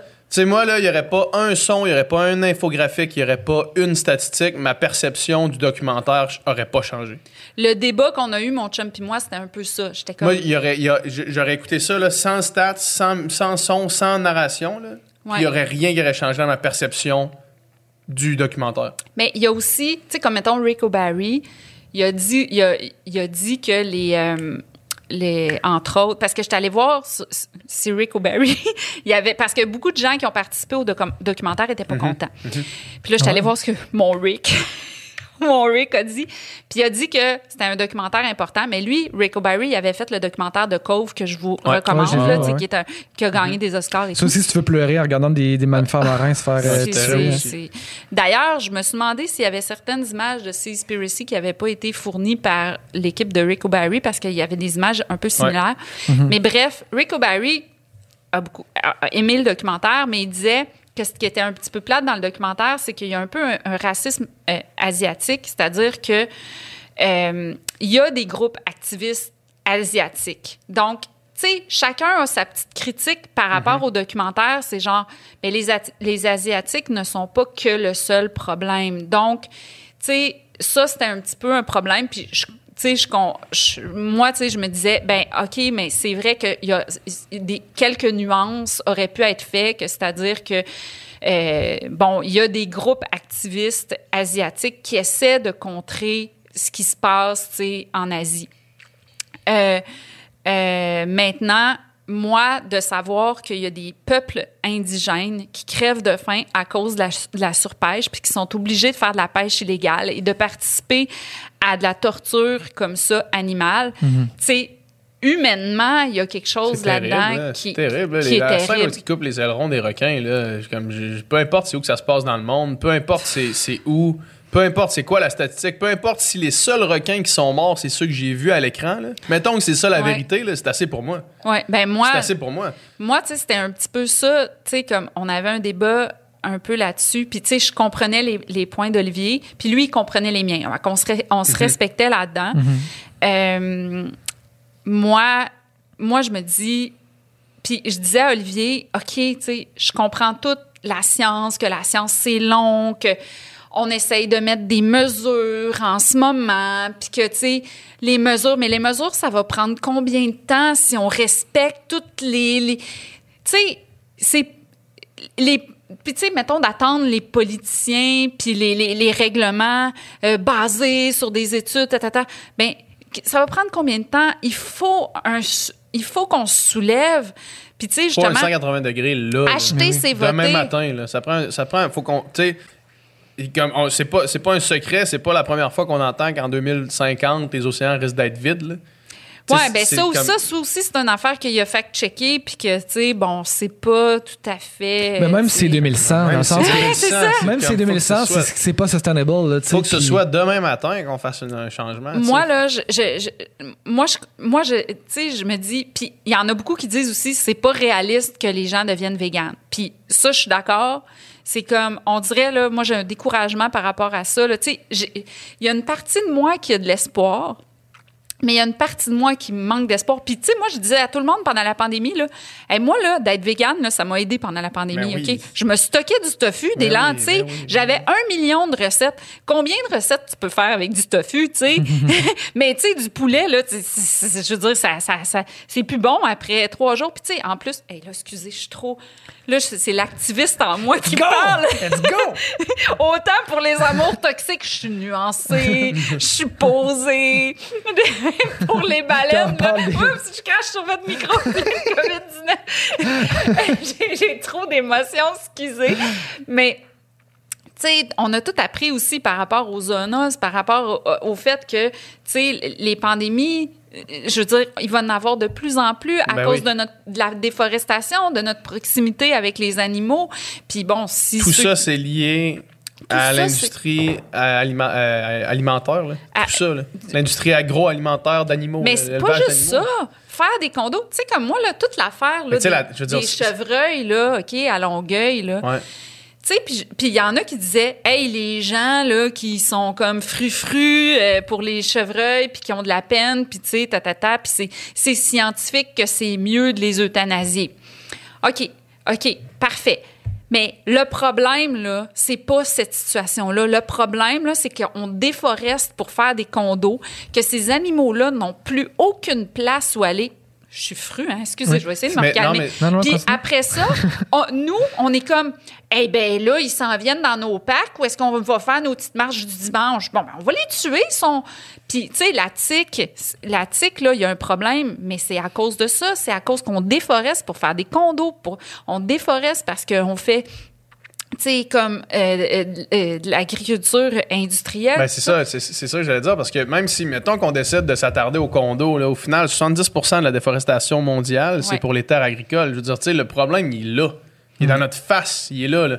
C'est ça, 70 c'est, c'est, Puis on fait on rien. fait rien du tout. L'Amazonie qui brûle, on est là, tout le monde, tout le monde est triste, mais est-ce que vous savez pourquoi elle brûle? Parce que c'est précisément pour ça. Tu sais, c'est- c'est. c'est- Puis, tu sais, euh, en tout cas, tu sais, vraiment, moi, je. Toi, qu'est-ce que t'en as pensé de Seize Plus? Je l'ai pas écouté Ah, encore, fait que je peux pas. C'est- troublant. C'est parce que, c'est parce troublant. que j'ai de la misère, mettons, puis je comprends exactement d'où, mettons, l'interprétation. Puis Doom, tu risques d'avoir la même interprétation, le même genre d'interprétation Ouais. qu'Olivier a, de dire, hey, je vais fact-checker les, les stats. Mais tu sais, c'est que moi, je me dis, tu- comment, tu, comment tu peux voir ces images-là puis retenir que les statistiques sont fausses? Tu sais, c'est comme c'est. Tu sais, juste. Juste les, les, les, les, fermes de saumon, là, amener un segment sur les fermes de saumon, là. Tu sais, les, les, les, Ouais, mais ça aussi, ça fait partie du fact-checking que c'est que c'est comme plus nuancé que ce qui est dit dans le documentaire. Mais moi, là, je suis comme toi, je m'en fous!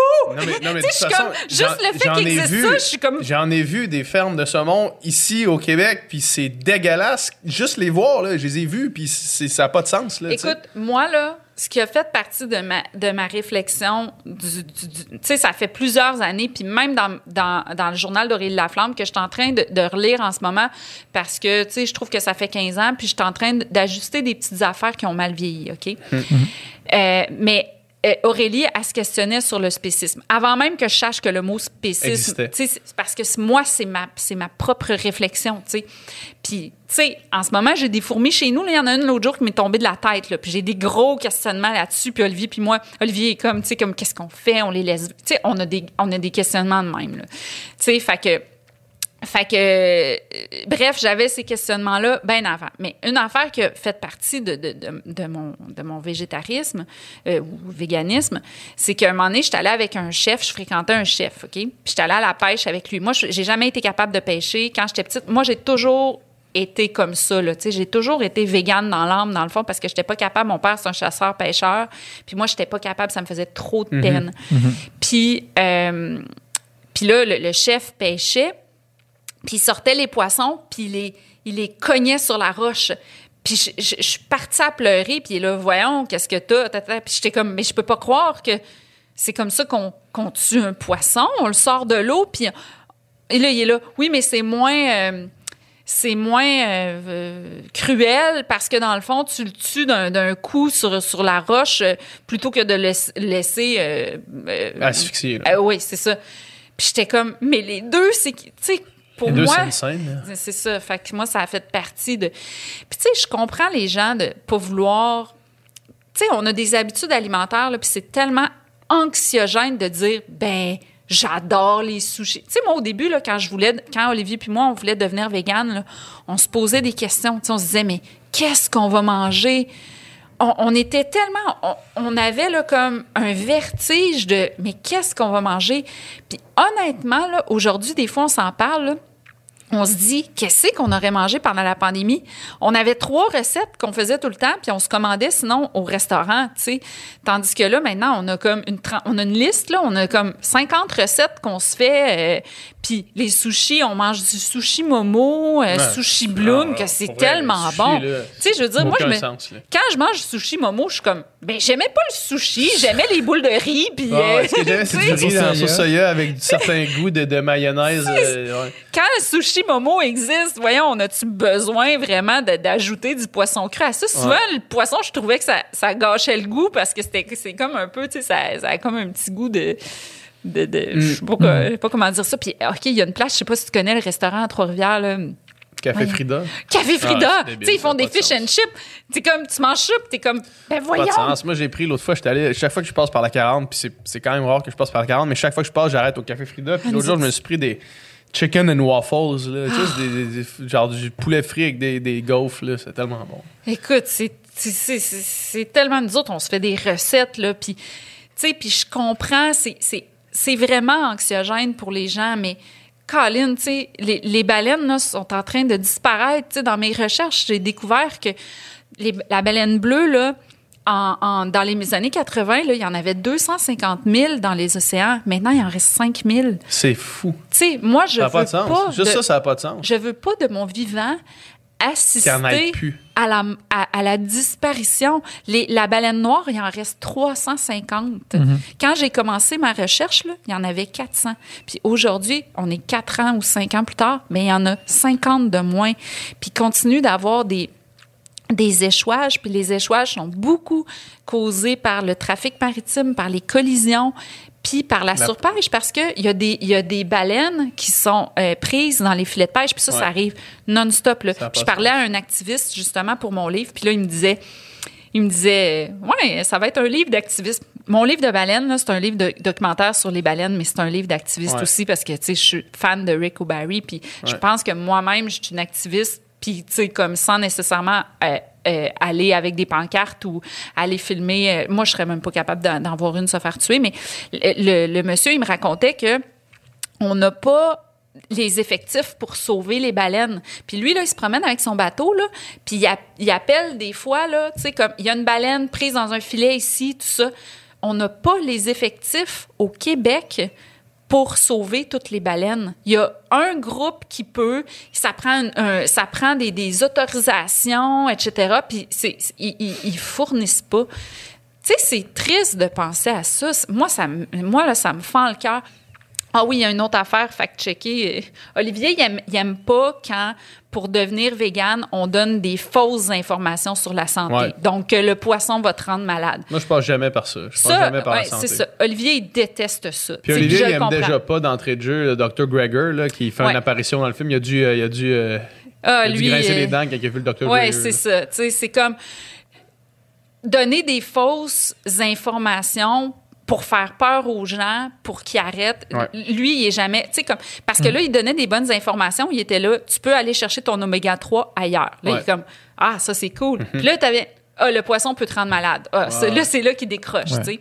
Fait que, tu sais, puis je comprends, tu sais, puis c'est là où est-ce que la fin justifie les moyens, puis ce genre d'information-là, tu sais, qui, qui est trompeur, tu sais. Fait que le poisson, ça peut pas te rendre malade, mais t'es-tu obligé d'avoir du poisson Ah non, c'est pour ça. avoir des oméga là- 3? c'est là la T'es-tu question. obligé d'avoir du poisson pour manger santé, tu sais? C'est là où que on peut se questionner, puis qu'on se dit, ben l'oméga 3, tu peux aller le chercher dans plein d'autres aliments.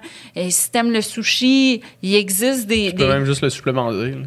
C'est le supplémenter avec des suppléments, si jamais tu veux. là. Exactement, tu sais, comme on fait avec la B12 quand, Ah ouais, quand on devient vegan, puis tout ça. Donc, euh, tu sais, euh, hey, tu sais, nous autres, là, on est rendu qu'on se fait une, une fondue au faux fromage, euh, tu sais, de... de c'est- rendu tellement bon. On a, on, a, on, a, on a pris une recette de Jean-Philippe, puis au début, la première fois, on était comme, ah, ça, ça- on dirait que ça, ça remplit pas notre besoin. Puis finalement, tu sais, on peut s'amuser avec les recettes, Ah oui. là. On l'a, on, on l'a adapté, on a rajouté des choses. Puis écoute, maintenant, là, tu sais, en fin de semaine, on mangeait ça, puis on était là, mon Dieu, tu sais, on... des fois, là, pendant une fraction de seconde, j'oublie que je suis en train de manger du faux fromage. Puis une autre affaire aussi, parce que là, je suis dans un... Tu sais, je trouve ça plate que, tu sais, les, les, les batailles de mots, tu sais, comme les, les, les- l'affaire en ce moment, là, comme le fromage, c'est une appellation Ah, qui est... c'est de la qui est- perte de temps. Oui, c'est de la perte de temps parce que moi, je trouve ça cool parce qu'il y a plusieurs laiteries en ce moment, là, qui sont en train de développer les- des produits véganes. Mhm. Moi, là, au début, quand je suis devenue végane, je me disais, il n'y a pas de yogourt qui me satisfont. Puis Riviera, j'adore leur yogourt. Maintenant, là, je suis rendue que je prends juste du yogourt vegan, alors qu'au début, je me disais végétarienne parce qu'il y avait certains produits que je n'étais pas capable de remplacer, comme le yogourt. Tous les yogourts, j'ai trouvé dégueulasses. Maintenant, je prends le yogourt euh, Riviera. Je l'aime dans, dans même mes recettes que, tu sais, ça goûte presque pas le coco, tout ça. Puis, je me dis, ces laiteries-là, là, il y, en a une autre, entre autres, là, qui a commencé à faire de la, crème glacée euh, à l'avoine, tu. Euh, je trouve que c'est le fun qu'il y a des laiteries qui commencent à faire des produits véganes. Puis peut-être que sont intelligents, peut-être qu'ils se disent c'est l'avenir, puis peut-être qu'éventuellement ils vont faire une transition parce que avoir des animaux ça coûte très cher. Fait qu'imagine s'ils peuvent, tu sais comme transitionner, là, ouais. ouais. Mais là, si t'enlèves le mot, là, si t'enlèves le mot, ben t'enlèves aussi la possibilité à ces laiteries-là de développer ce marché-là. Selon moi, je connais rien en économie, là. C'est mon opinion, là, c'est basé sur rien, là. Ben, c'est c'est juste un effort, euh, c'est juste un effort de l'industrie pour mettre des bâtons dans les roues au, au changement. Là. C'est, ce n'est que Ouais. ça. Là. Ouais. Les appellations comme ça, tu sais, les, ah, vous avez plus le droit d'appeler ça bacon, mais ok, mais ça c'est, c'est juste des poursuites de, de, de l'UPA ou des poursuites des producteurs de lait ou des producteurs de œufs du, des, des- d'œufs du Québec qui, qui essaient de mettre des bâtons les roues à Alors que pourquoi on permet, on donnerait pas des subventions à ces producteurs-là que, tu sais, les agriculteurs, là, c'est pas des mauvaises personnes. C'est du non, monde qui travaille fort pour leur, pour leur euh, business. C'est du monde qui, Dans un monde vegan, ça va prendre des agriculteurs à fond aussi. Là. Exactement. Puis je me dis, pourquoi au contraire, on subventionne pas les innovations comme justement de créer des yogourts véganes comme Riviera a fait, puis que c'est super bon, puis que c'est un produit québécois, puis que c'est fait chez nous, tout ça. Puis, euh, tu sais, euh, euh, tous les gens qui font du tofu, moi j'adore le tofu qui vient d'ici. sais, Unisoya, c'est en Beauce. Là. tu sais, c'est ça, c'est malade, tu sais. Puis je me dis, au contraire, on devrait comme encourager l'innovation, puis que permettre à ces producteurs-là d'utiliser ces mots-là pour aller chercher un marché. Puis là, Olivier a découvert aussi que en, en- il- Olivier, il- des fois, là, il, il me dit, des, il, voit des affaires parce que, tu sais, euh, il s'intéresse beaucoup au véganisme puis tout ça. Puis là, il me dit, il dit là, là, il y a quelque chose qui vient de se passer, là, puis c'est vraiment hot. Il dit, c'est rendu parce qu'avant, la richesse, c'était, c'était souvent associé à manger de la viande. Mais là, en Asie, ça a comme changé. C'est comme la fausse viande qui est rendue une preuve de richesse. Puis ça, ça pourrait c'est une bonne changer. nouvelle, ça, parce oui. que, parce que le- la, la grosse tendance, c'était qu'en Amérique du Nord, on diminuait notre quantité de consommation, mais qu'en Asie, ça augmentait. là. Exact, mais là, vu que la perception a changé, que c'est un symbole de richesse de manger comme de la fausse viande, que là, ça pourrait changer, puis que ça pourrait même développer des nouveaux produits. Ben oui, parce que si les autres ils se mettent là-dessus, là, ouh, on va avoir de la bonne, du bon stock ici. Ouais, c'est ça. Puis tu sais, des fois, je te disais, ah, une fois de temps en temps, là, je mange du, du fromage en grains parce que ça me manque. Puis moi, j'ai décidé, comment j'ai décidé d'être végane, c'est que je veux pas être dans le dans le dans m'empêcher de manger des choses, tu sais. Euh, fait au début, quand je, quand je transitionnais, si j'avais un craving, euh, je le mangeais. Puis maintenant, j'ai plus de craving de viande, j'ai même plus de craving de fromage. Là. Il y a tellement d'affaires que... Mais une fois de temps en temps, sur une poutine, Un petit fromage en Ouais, ouais, grains. ouais. je un comprends. petit fromage en grains, Mais ça sent, ça sent bien. Il va y avoir de Ben, quoi bientôt là, qui va être Ouais. l'équivalent puis qui va être fucking Exact. bon. Bientôt, C'est- bientôt. C'est comme le, le, le, le yogourt. Tu sais, au début, j'étais pas capable. Puis finalement, maintenant, j'ai Ouais. plus besoin de retourner Ouais, en, puis en c'est arrière. c'est- c'est pas nécessairement que tes goûts ont changé, c'est juste qu'il y en a des bons qui sont arrivés. Là. Exactement. Puis j'ai- l'impression que ça s'en vient. Puis Olivier, Éminemment. Olivier, il suit ça, là, puis il est là. Hey, là, là, ils ont réussi à synthétiser la caséine. là. Il Ouais. dit, je pense là, que le fromage, ça Ouais. s'en vient bientôt. Ouais. Fait que lui, il est comme tout le temps en train de me dire les nouvelles comme ça. fait que, euh, oh mon Dieu, j'ai été trop intense. Hein? Ben non. Aussitôt qu'on a commencé à parler de Seaspiracy, j'ai comme... Mais pour venir au documentaire, tu sais, mettons, euh, tu sais, si on peut faire un parallèle aussi avec, euh, Game Changer, on avait déjà Ouais. parlé sur le podcast aussi, tu sais, Ouais. qui est un documentaire, euh, vegan, mais plus sur l'aspect euh, santé, sport, tout ça. Puis en fait, à chaque fois qu'il y a un documentaire qui sort, tu sais, tu sais, le problème de la surpêche, puis le problème de, de- que, que, que ça cause, que ça détruit la, la, la faune, la faune, la, la faune, la faune marine, puis tout ça, tu sais, c'est une problématique qui est réelle. C'est une problématique qui est réelle. Ouais. Puis au lieu de comme regarder ça et dire OK, ouais, il y a vraiment une probléma- problématique, on débat sur les détails. Mais finalement. En même temps, tu sais, mettons, si tu prends un Game Changer, là, OK? Ouais. Ce documentaire-là existe, OK, pour dire aux gars, hey, si tu manges du tofu, ben, t'es un gars pareil. Puis moi, à la Ouais. limite, là, je trouve ça cute, OK? Ouais. Dans le sens que, OK, fait que pour dire aux gars qui peuvent être véganes, là, faut qu'on montre des gars qui, qui lèvent des poids. Faut que tu dises aux gars, hey, tu vas avoir des belles érections. Ouais. Euh, tu sais, comme les ça. gars sont donc bien là. Ouais, ben oui. C'était c'était le public, le- le, cible qui essayait de, tu sais, genre le gars, justement, le- l'archétype du mâle qui mange de la viande, c'est lui qu'on- à lui qu'on voulait aller parler. Puis, tu sais, il y a plein d'affaires dans ce documentaire-là, là, tu sais, que, que, que justement, au niveau des faits, au niveau de la science, que, qui sont, qui sont trafiqués, qui sont tronqués ou que, genre, juste l'expérience, elle n'a pas vraiment de valeur scientifique. Mais reste qu'en bout de ligne, il y a des athlètes olympiques qui disent Je suis vegan, je me sens super bien, puis genre, je. je OK. Mais, ah, là, je te coupe. Non, tu vois, mais- c'est mon problème non, de couple. j'allais juste l'argument de dire il y a des athlètes qui se rendent à des niveaux olympiques puis qui performent pareil, sachant tous les autres tous les bienfaits qu'être vegan ça a sur l'environnement puis sur l'éthique animale, puis que tu peux te rendre à un tel niveau de performance Que ça changera rien dans que, que ça change ça va pas nuire à tes performances, ben c'est un argument, juste cet argument-là est assez valable puis t'as pas besoin de, d'amplifier d'autres statistiques ou de, de pour que ton, plein, que ton point soit assez, assez fort, comme dans Conspiracy, en fait, que j'ai pas vu, mais tu sais, que je me dis, la, tu sais, la problématique est tellement réelle et forte, puis les images, comme vous dites, sont tellement fortes que, tu sais, euh, c'est juste dommage qu'on s'ostine sur les, les éléments qui fonctionnent pas du truc plutôt que de dire, OK, il y a vraiment une problématique, il faut qu'on fasse de quoi. sais. comprends ton point. Puis si je veux me faire l'avocat du diable, pas parce que je suis pas d'accord avec toi, mais parce que je veux représenter le point de vue d'Olivier puis des gens comme lui, OK? Ouais. Tu sais, je vais te donner un exemple. Game Changer. OK? J'ai deux amis qui écoutent ça. Ils font comme... Ils viennent souper chez nous, c'est avant la pandémie. Ils disent... Ça, c'était comme en, en janvier passé. Tu sais, comme... Tu sais, au moment où on avait encore le droit de souper. Ils disent, hey, là, là... Apprenez-nous à être vegan, là. Nous, on a écouté Game Changer, là, puis j'étais là, pourquoi vous voulez le faire? Pour la santé, hey, là, là, tu sais, comme... Ouais, ouais. Sais-tu combien de temps ça a duré leur véganisme? Deux mois. Ouais.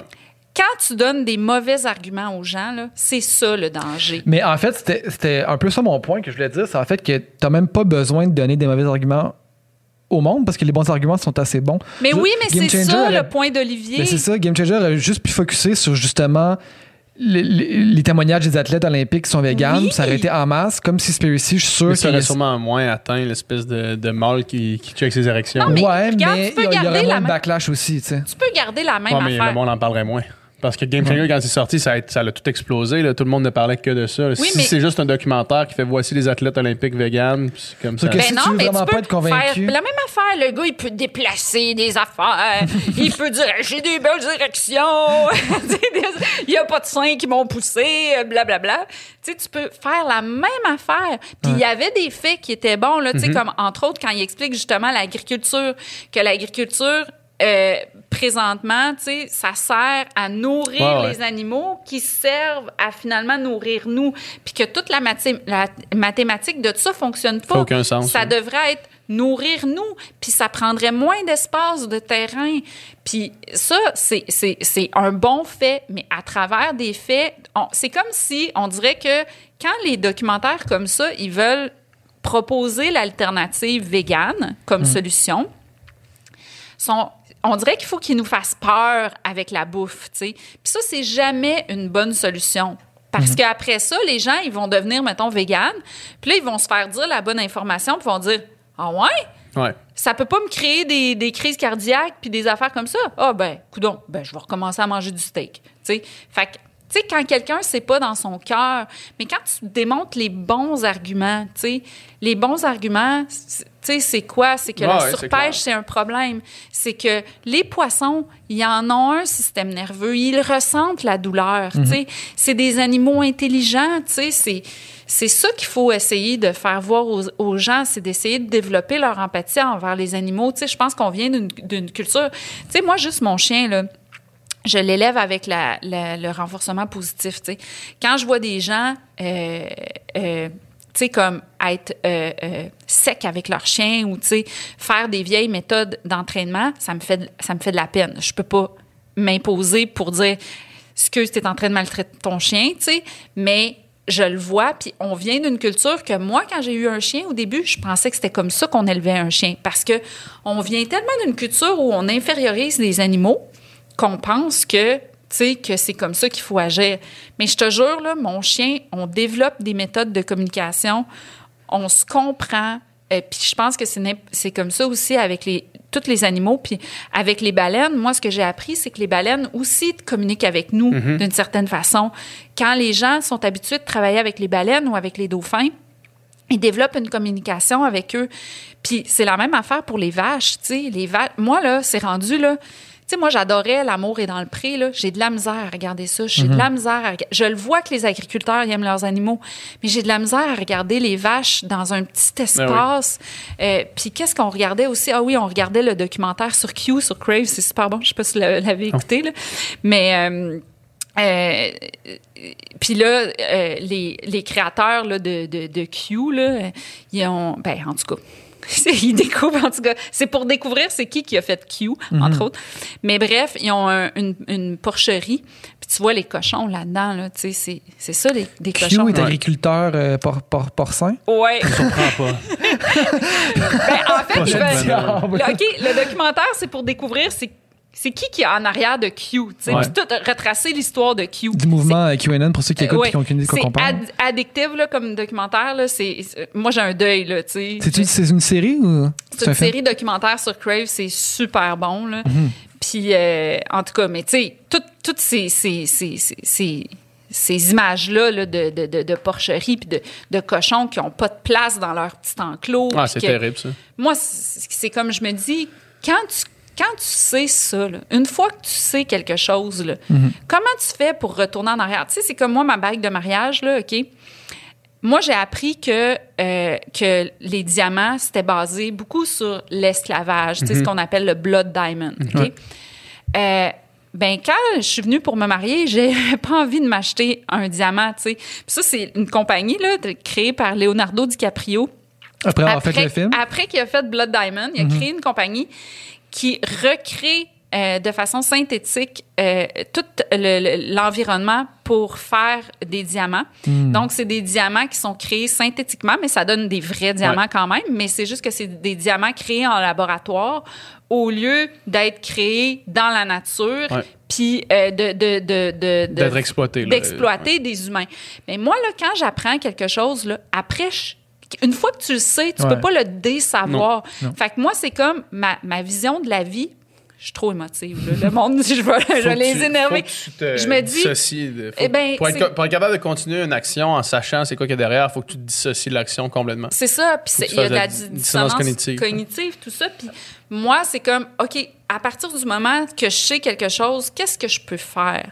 Puis Moi, j'ai acheté cette bague-là, elle m'a coûté 250 pièces. De toute façon, je me dis, comme, j'en reviens pas que, tu sais, que, que j'aurais payé comme 10 000 pièces et plus pour une bague. là. Comme pour moi, c'est comme, tu sais, je, je respecte les gens qui le font, mais du moment où moi, je sais que, puis tu sais, faut tout le temps respecter les choix des autres. Tu sais, si t'es capable de t'expliquer que tu es capable d'acheter quelque chose qui vient d'une industrie qui, qui exploite des, des humains ou des animaux. Il y a des choses qui sont dures à respecter quand même. Là. Dans Hein? le sens qu'il y a des choses. Je tu sais, mettons des choses que qu'on comprend, je comprends parce que c'est parce que c'est la norme, tu sais, sauf Ouais. que c'est dur à respecter Ouais. quand, la, personne le sait. là. Je comprends ce que tu veux dire, mais on dirait qu'il y a des choses que. Ben, il y a des fois, on le sait pas. Tu sais, comme là, euh, récemment, j'ai lu des affaires sur le coton. Là, je suis comme, puis que ça aussi, Ouais. c'est de l'esclavage. Fait que là, je suis comme, OK, mais comment je fais pour savoir mon coton vient d'où? Puis des fois, là, c'est comme le véganisme, c'est que tu sais pas par où commencer pour Ouais. savoir ces choses-là. Ouais, puis vivre, consommer 100% éthique surtout, c'est pratiquement impossible. C'est vraiment difficile. C'est un fou. vertige. Ouais. C'est un vertige. Mais, tu sais, moi, je pense que faut essayer de le faire. Tu sais, le, tu sais, moi, j'essaye de le faire le plus possible. Quand quelqu'un me dit quelque chose, sais, comme là, je porte des jeans, tu sais, je sais que c'est super pas bon pour l'environnement, puis tout ça. Puis quand je l'ai appris, bon, là, j'ai arrêté de m'acheter des jeans, tu sais. Mais, tu sais, est-ce que est-ce que je vais être capable, si j'aime des jeans, d'arrêter de m'en acheter? Tu sais, c'est- à un moment donné, là, ça devient lourd sur les épaules du consommateur. Puis Ouais. moi, c'est pour ça que je trouve qu'il faut pas blâmer les consommateurs. Puis des fois, des documentaires haut, comme ça, il y a un peu ça, tu sais, c'est que ça prend des, des réglementations puis des politiques claires Ça, contre ça. Puis je ne sais pas qu'est-ce que ça va prendre pour convaincre Ça va, là- prendre, ça va prendre que ceux qui soient rendus en prise de, en- à prendre les, les décisions aient eu ce raisonnement-là. Puis j'ai lu quelque chose à un moment donné là, sur l'industrie du tabac, OK, au Québec. Ben, il y avait des il y avait des terres de tabac, OK? Puis là, quand on a vu que le tabac était pas bon pour la santé, puis c'est peut-être là où que des fois les gens sont tentés par la santé, l'argument santé. Ouais. Mais il y a eu des subventions pour que les agriculteurs changent leur euh, leur, Leur champ. leur champ. Puis euh, au début, ça a fait une grogne, tu sais. Les gens voulaient pas changer, puis nanana. Puis finalement, aujourd'hui, hey, moi, là, je m'achète du vin québécois que je trouve super bon. Euh, c'est- tu sais, il y a, y eu, il y a eu des champs qui ont été changés en, en, euh, ben, en vignoble. Il y en a qui ont été changés pour euh, des, des champs de, de pommes ou des choses comme ça. Puis, tu sais, on boit du cidre, on achète des pommes Ouais. québécoises, des choses comme ça. Puis là, je- tu sais, je me dis, c'est possible, finalement, de mettre de l'argent Ben oui. pour changer quelque chose. Puis moi, c'est sûr que ce serait mon rêve. Puis c'est sûr que j'aimerais ça de mon vivant, vivre ça, là, vivre Un que... changement, là. J'aimerais ça qui, qui, qui, qui- de voir la population de baleines bleues euh, recommencer euh, à, Une croissance. tu sais, il y a une place où je vais, là, au Bergeron, là, que le monsieur, c'est, j'adore ça, là, le monsieur qui possède le terrain, euh, on jase tout le temps, puis il me disait, tu sais, il dit, il y a 20 ans, là, je regardais l'horizon, là, puis sur ce terrain-là, là, tu peux voir les baleines. T'es pas obligé d'aller dans un bateau. Là. Les baleines, ils viennent.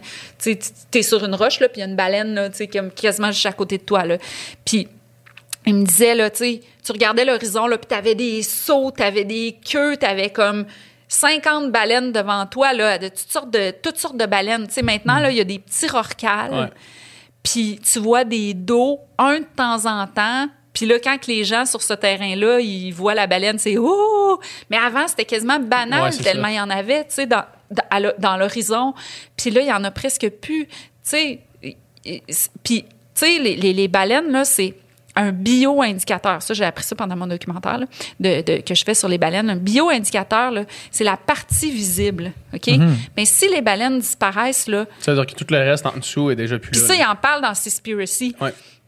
La partie visible, c'est qu'est-ce qui. Là, là, on est en, là, là, on est en train de se faire dire, là, ça fonctionne pas, là. Il y a des échouages, il y a moins de baleines, tout ça. Il y a quelque chose qui marche pas. Va checker en dessous, Mais oui. là, Ouais, c'est sur ça. toutes les autres couches, là.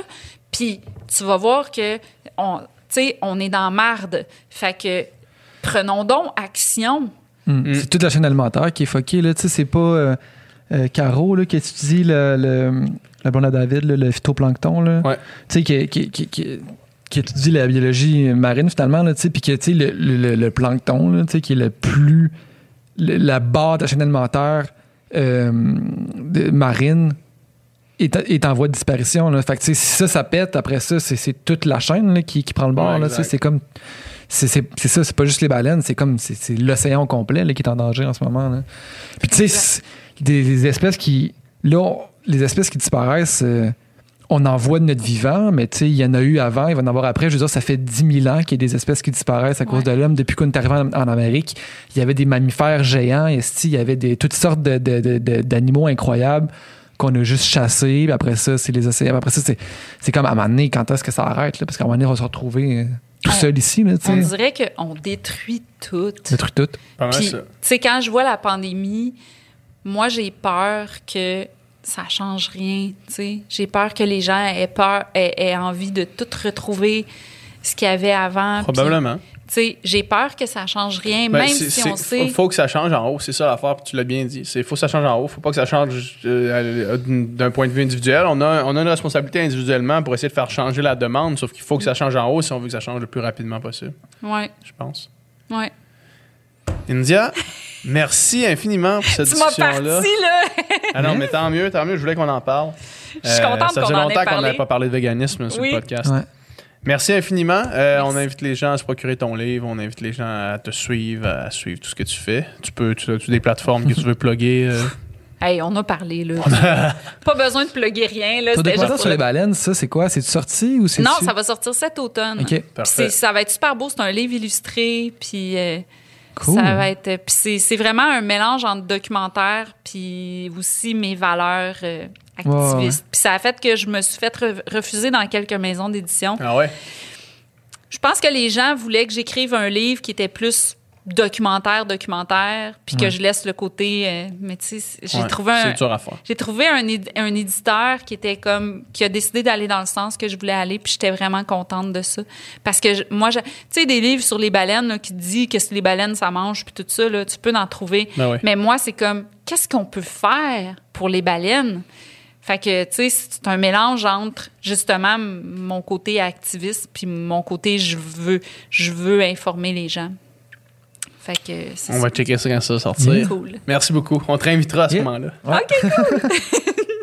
Merci d'avoir écouté ce podcast jusqu'à la fin. J'espère que vous avez apprécié la conversation. Ça prouve que vous êtes de réels fans de conversation et du Sans Fil Podcast et on vous remercie vraiment euh, beaucoup. Si vous voulez avoir plus de contenu, plus de conversation, c'est sur Patreon que ça se passe. Yes, sur Patreon, non seulement on met tous les podcasts en ligne au moment où est-ce qu'on les tourne, donc on a beaucoup de semaines d'avance sur le Patreon, mais on fait aussi des encore moins de filtres qui sont exclusifs aux membres Patreon où est-ce qu'on parle, Dom, Nicole et moi, euh, de la conversation qu'on vient d'avoir, où est-ce qu'on va un petit peu plus en profondeur dans certains sujets qu'on voulait aborder ou qu'on a abordé pendant le podcast.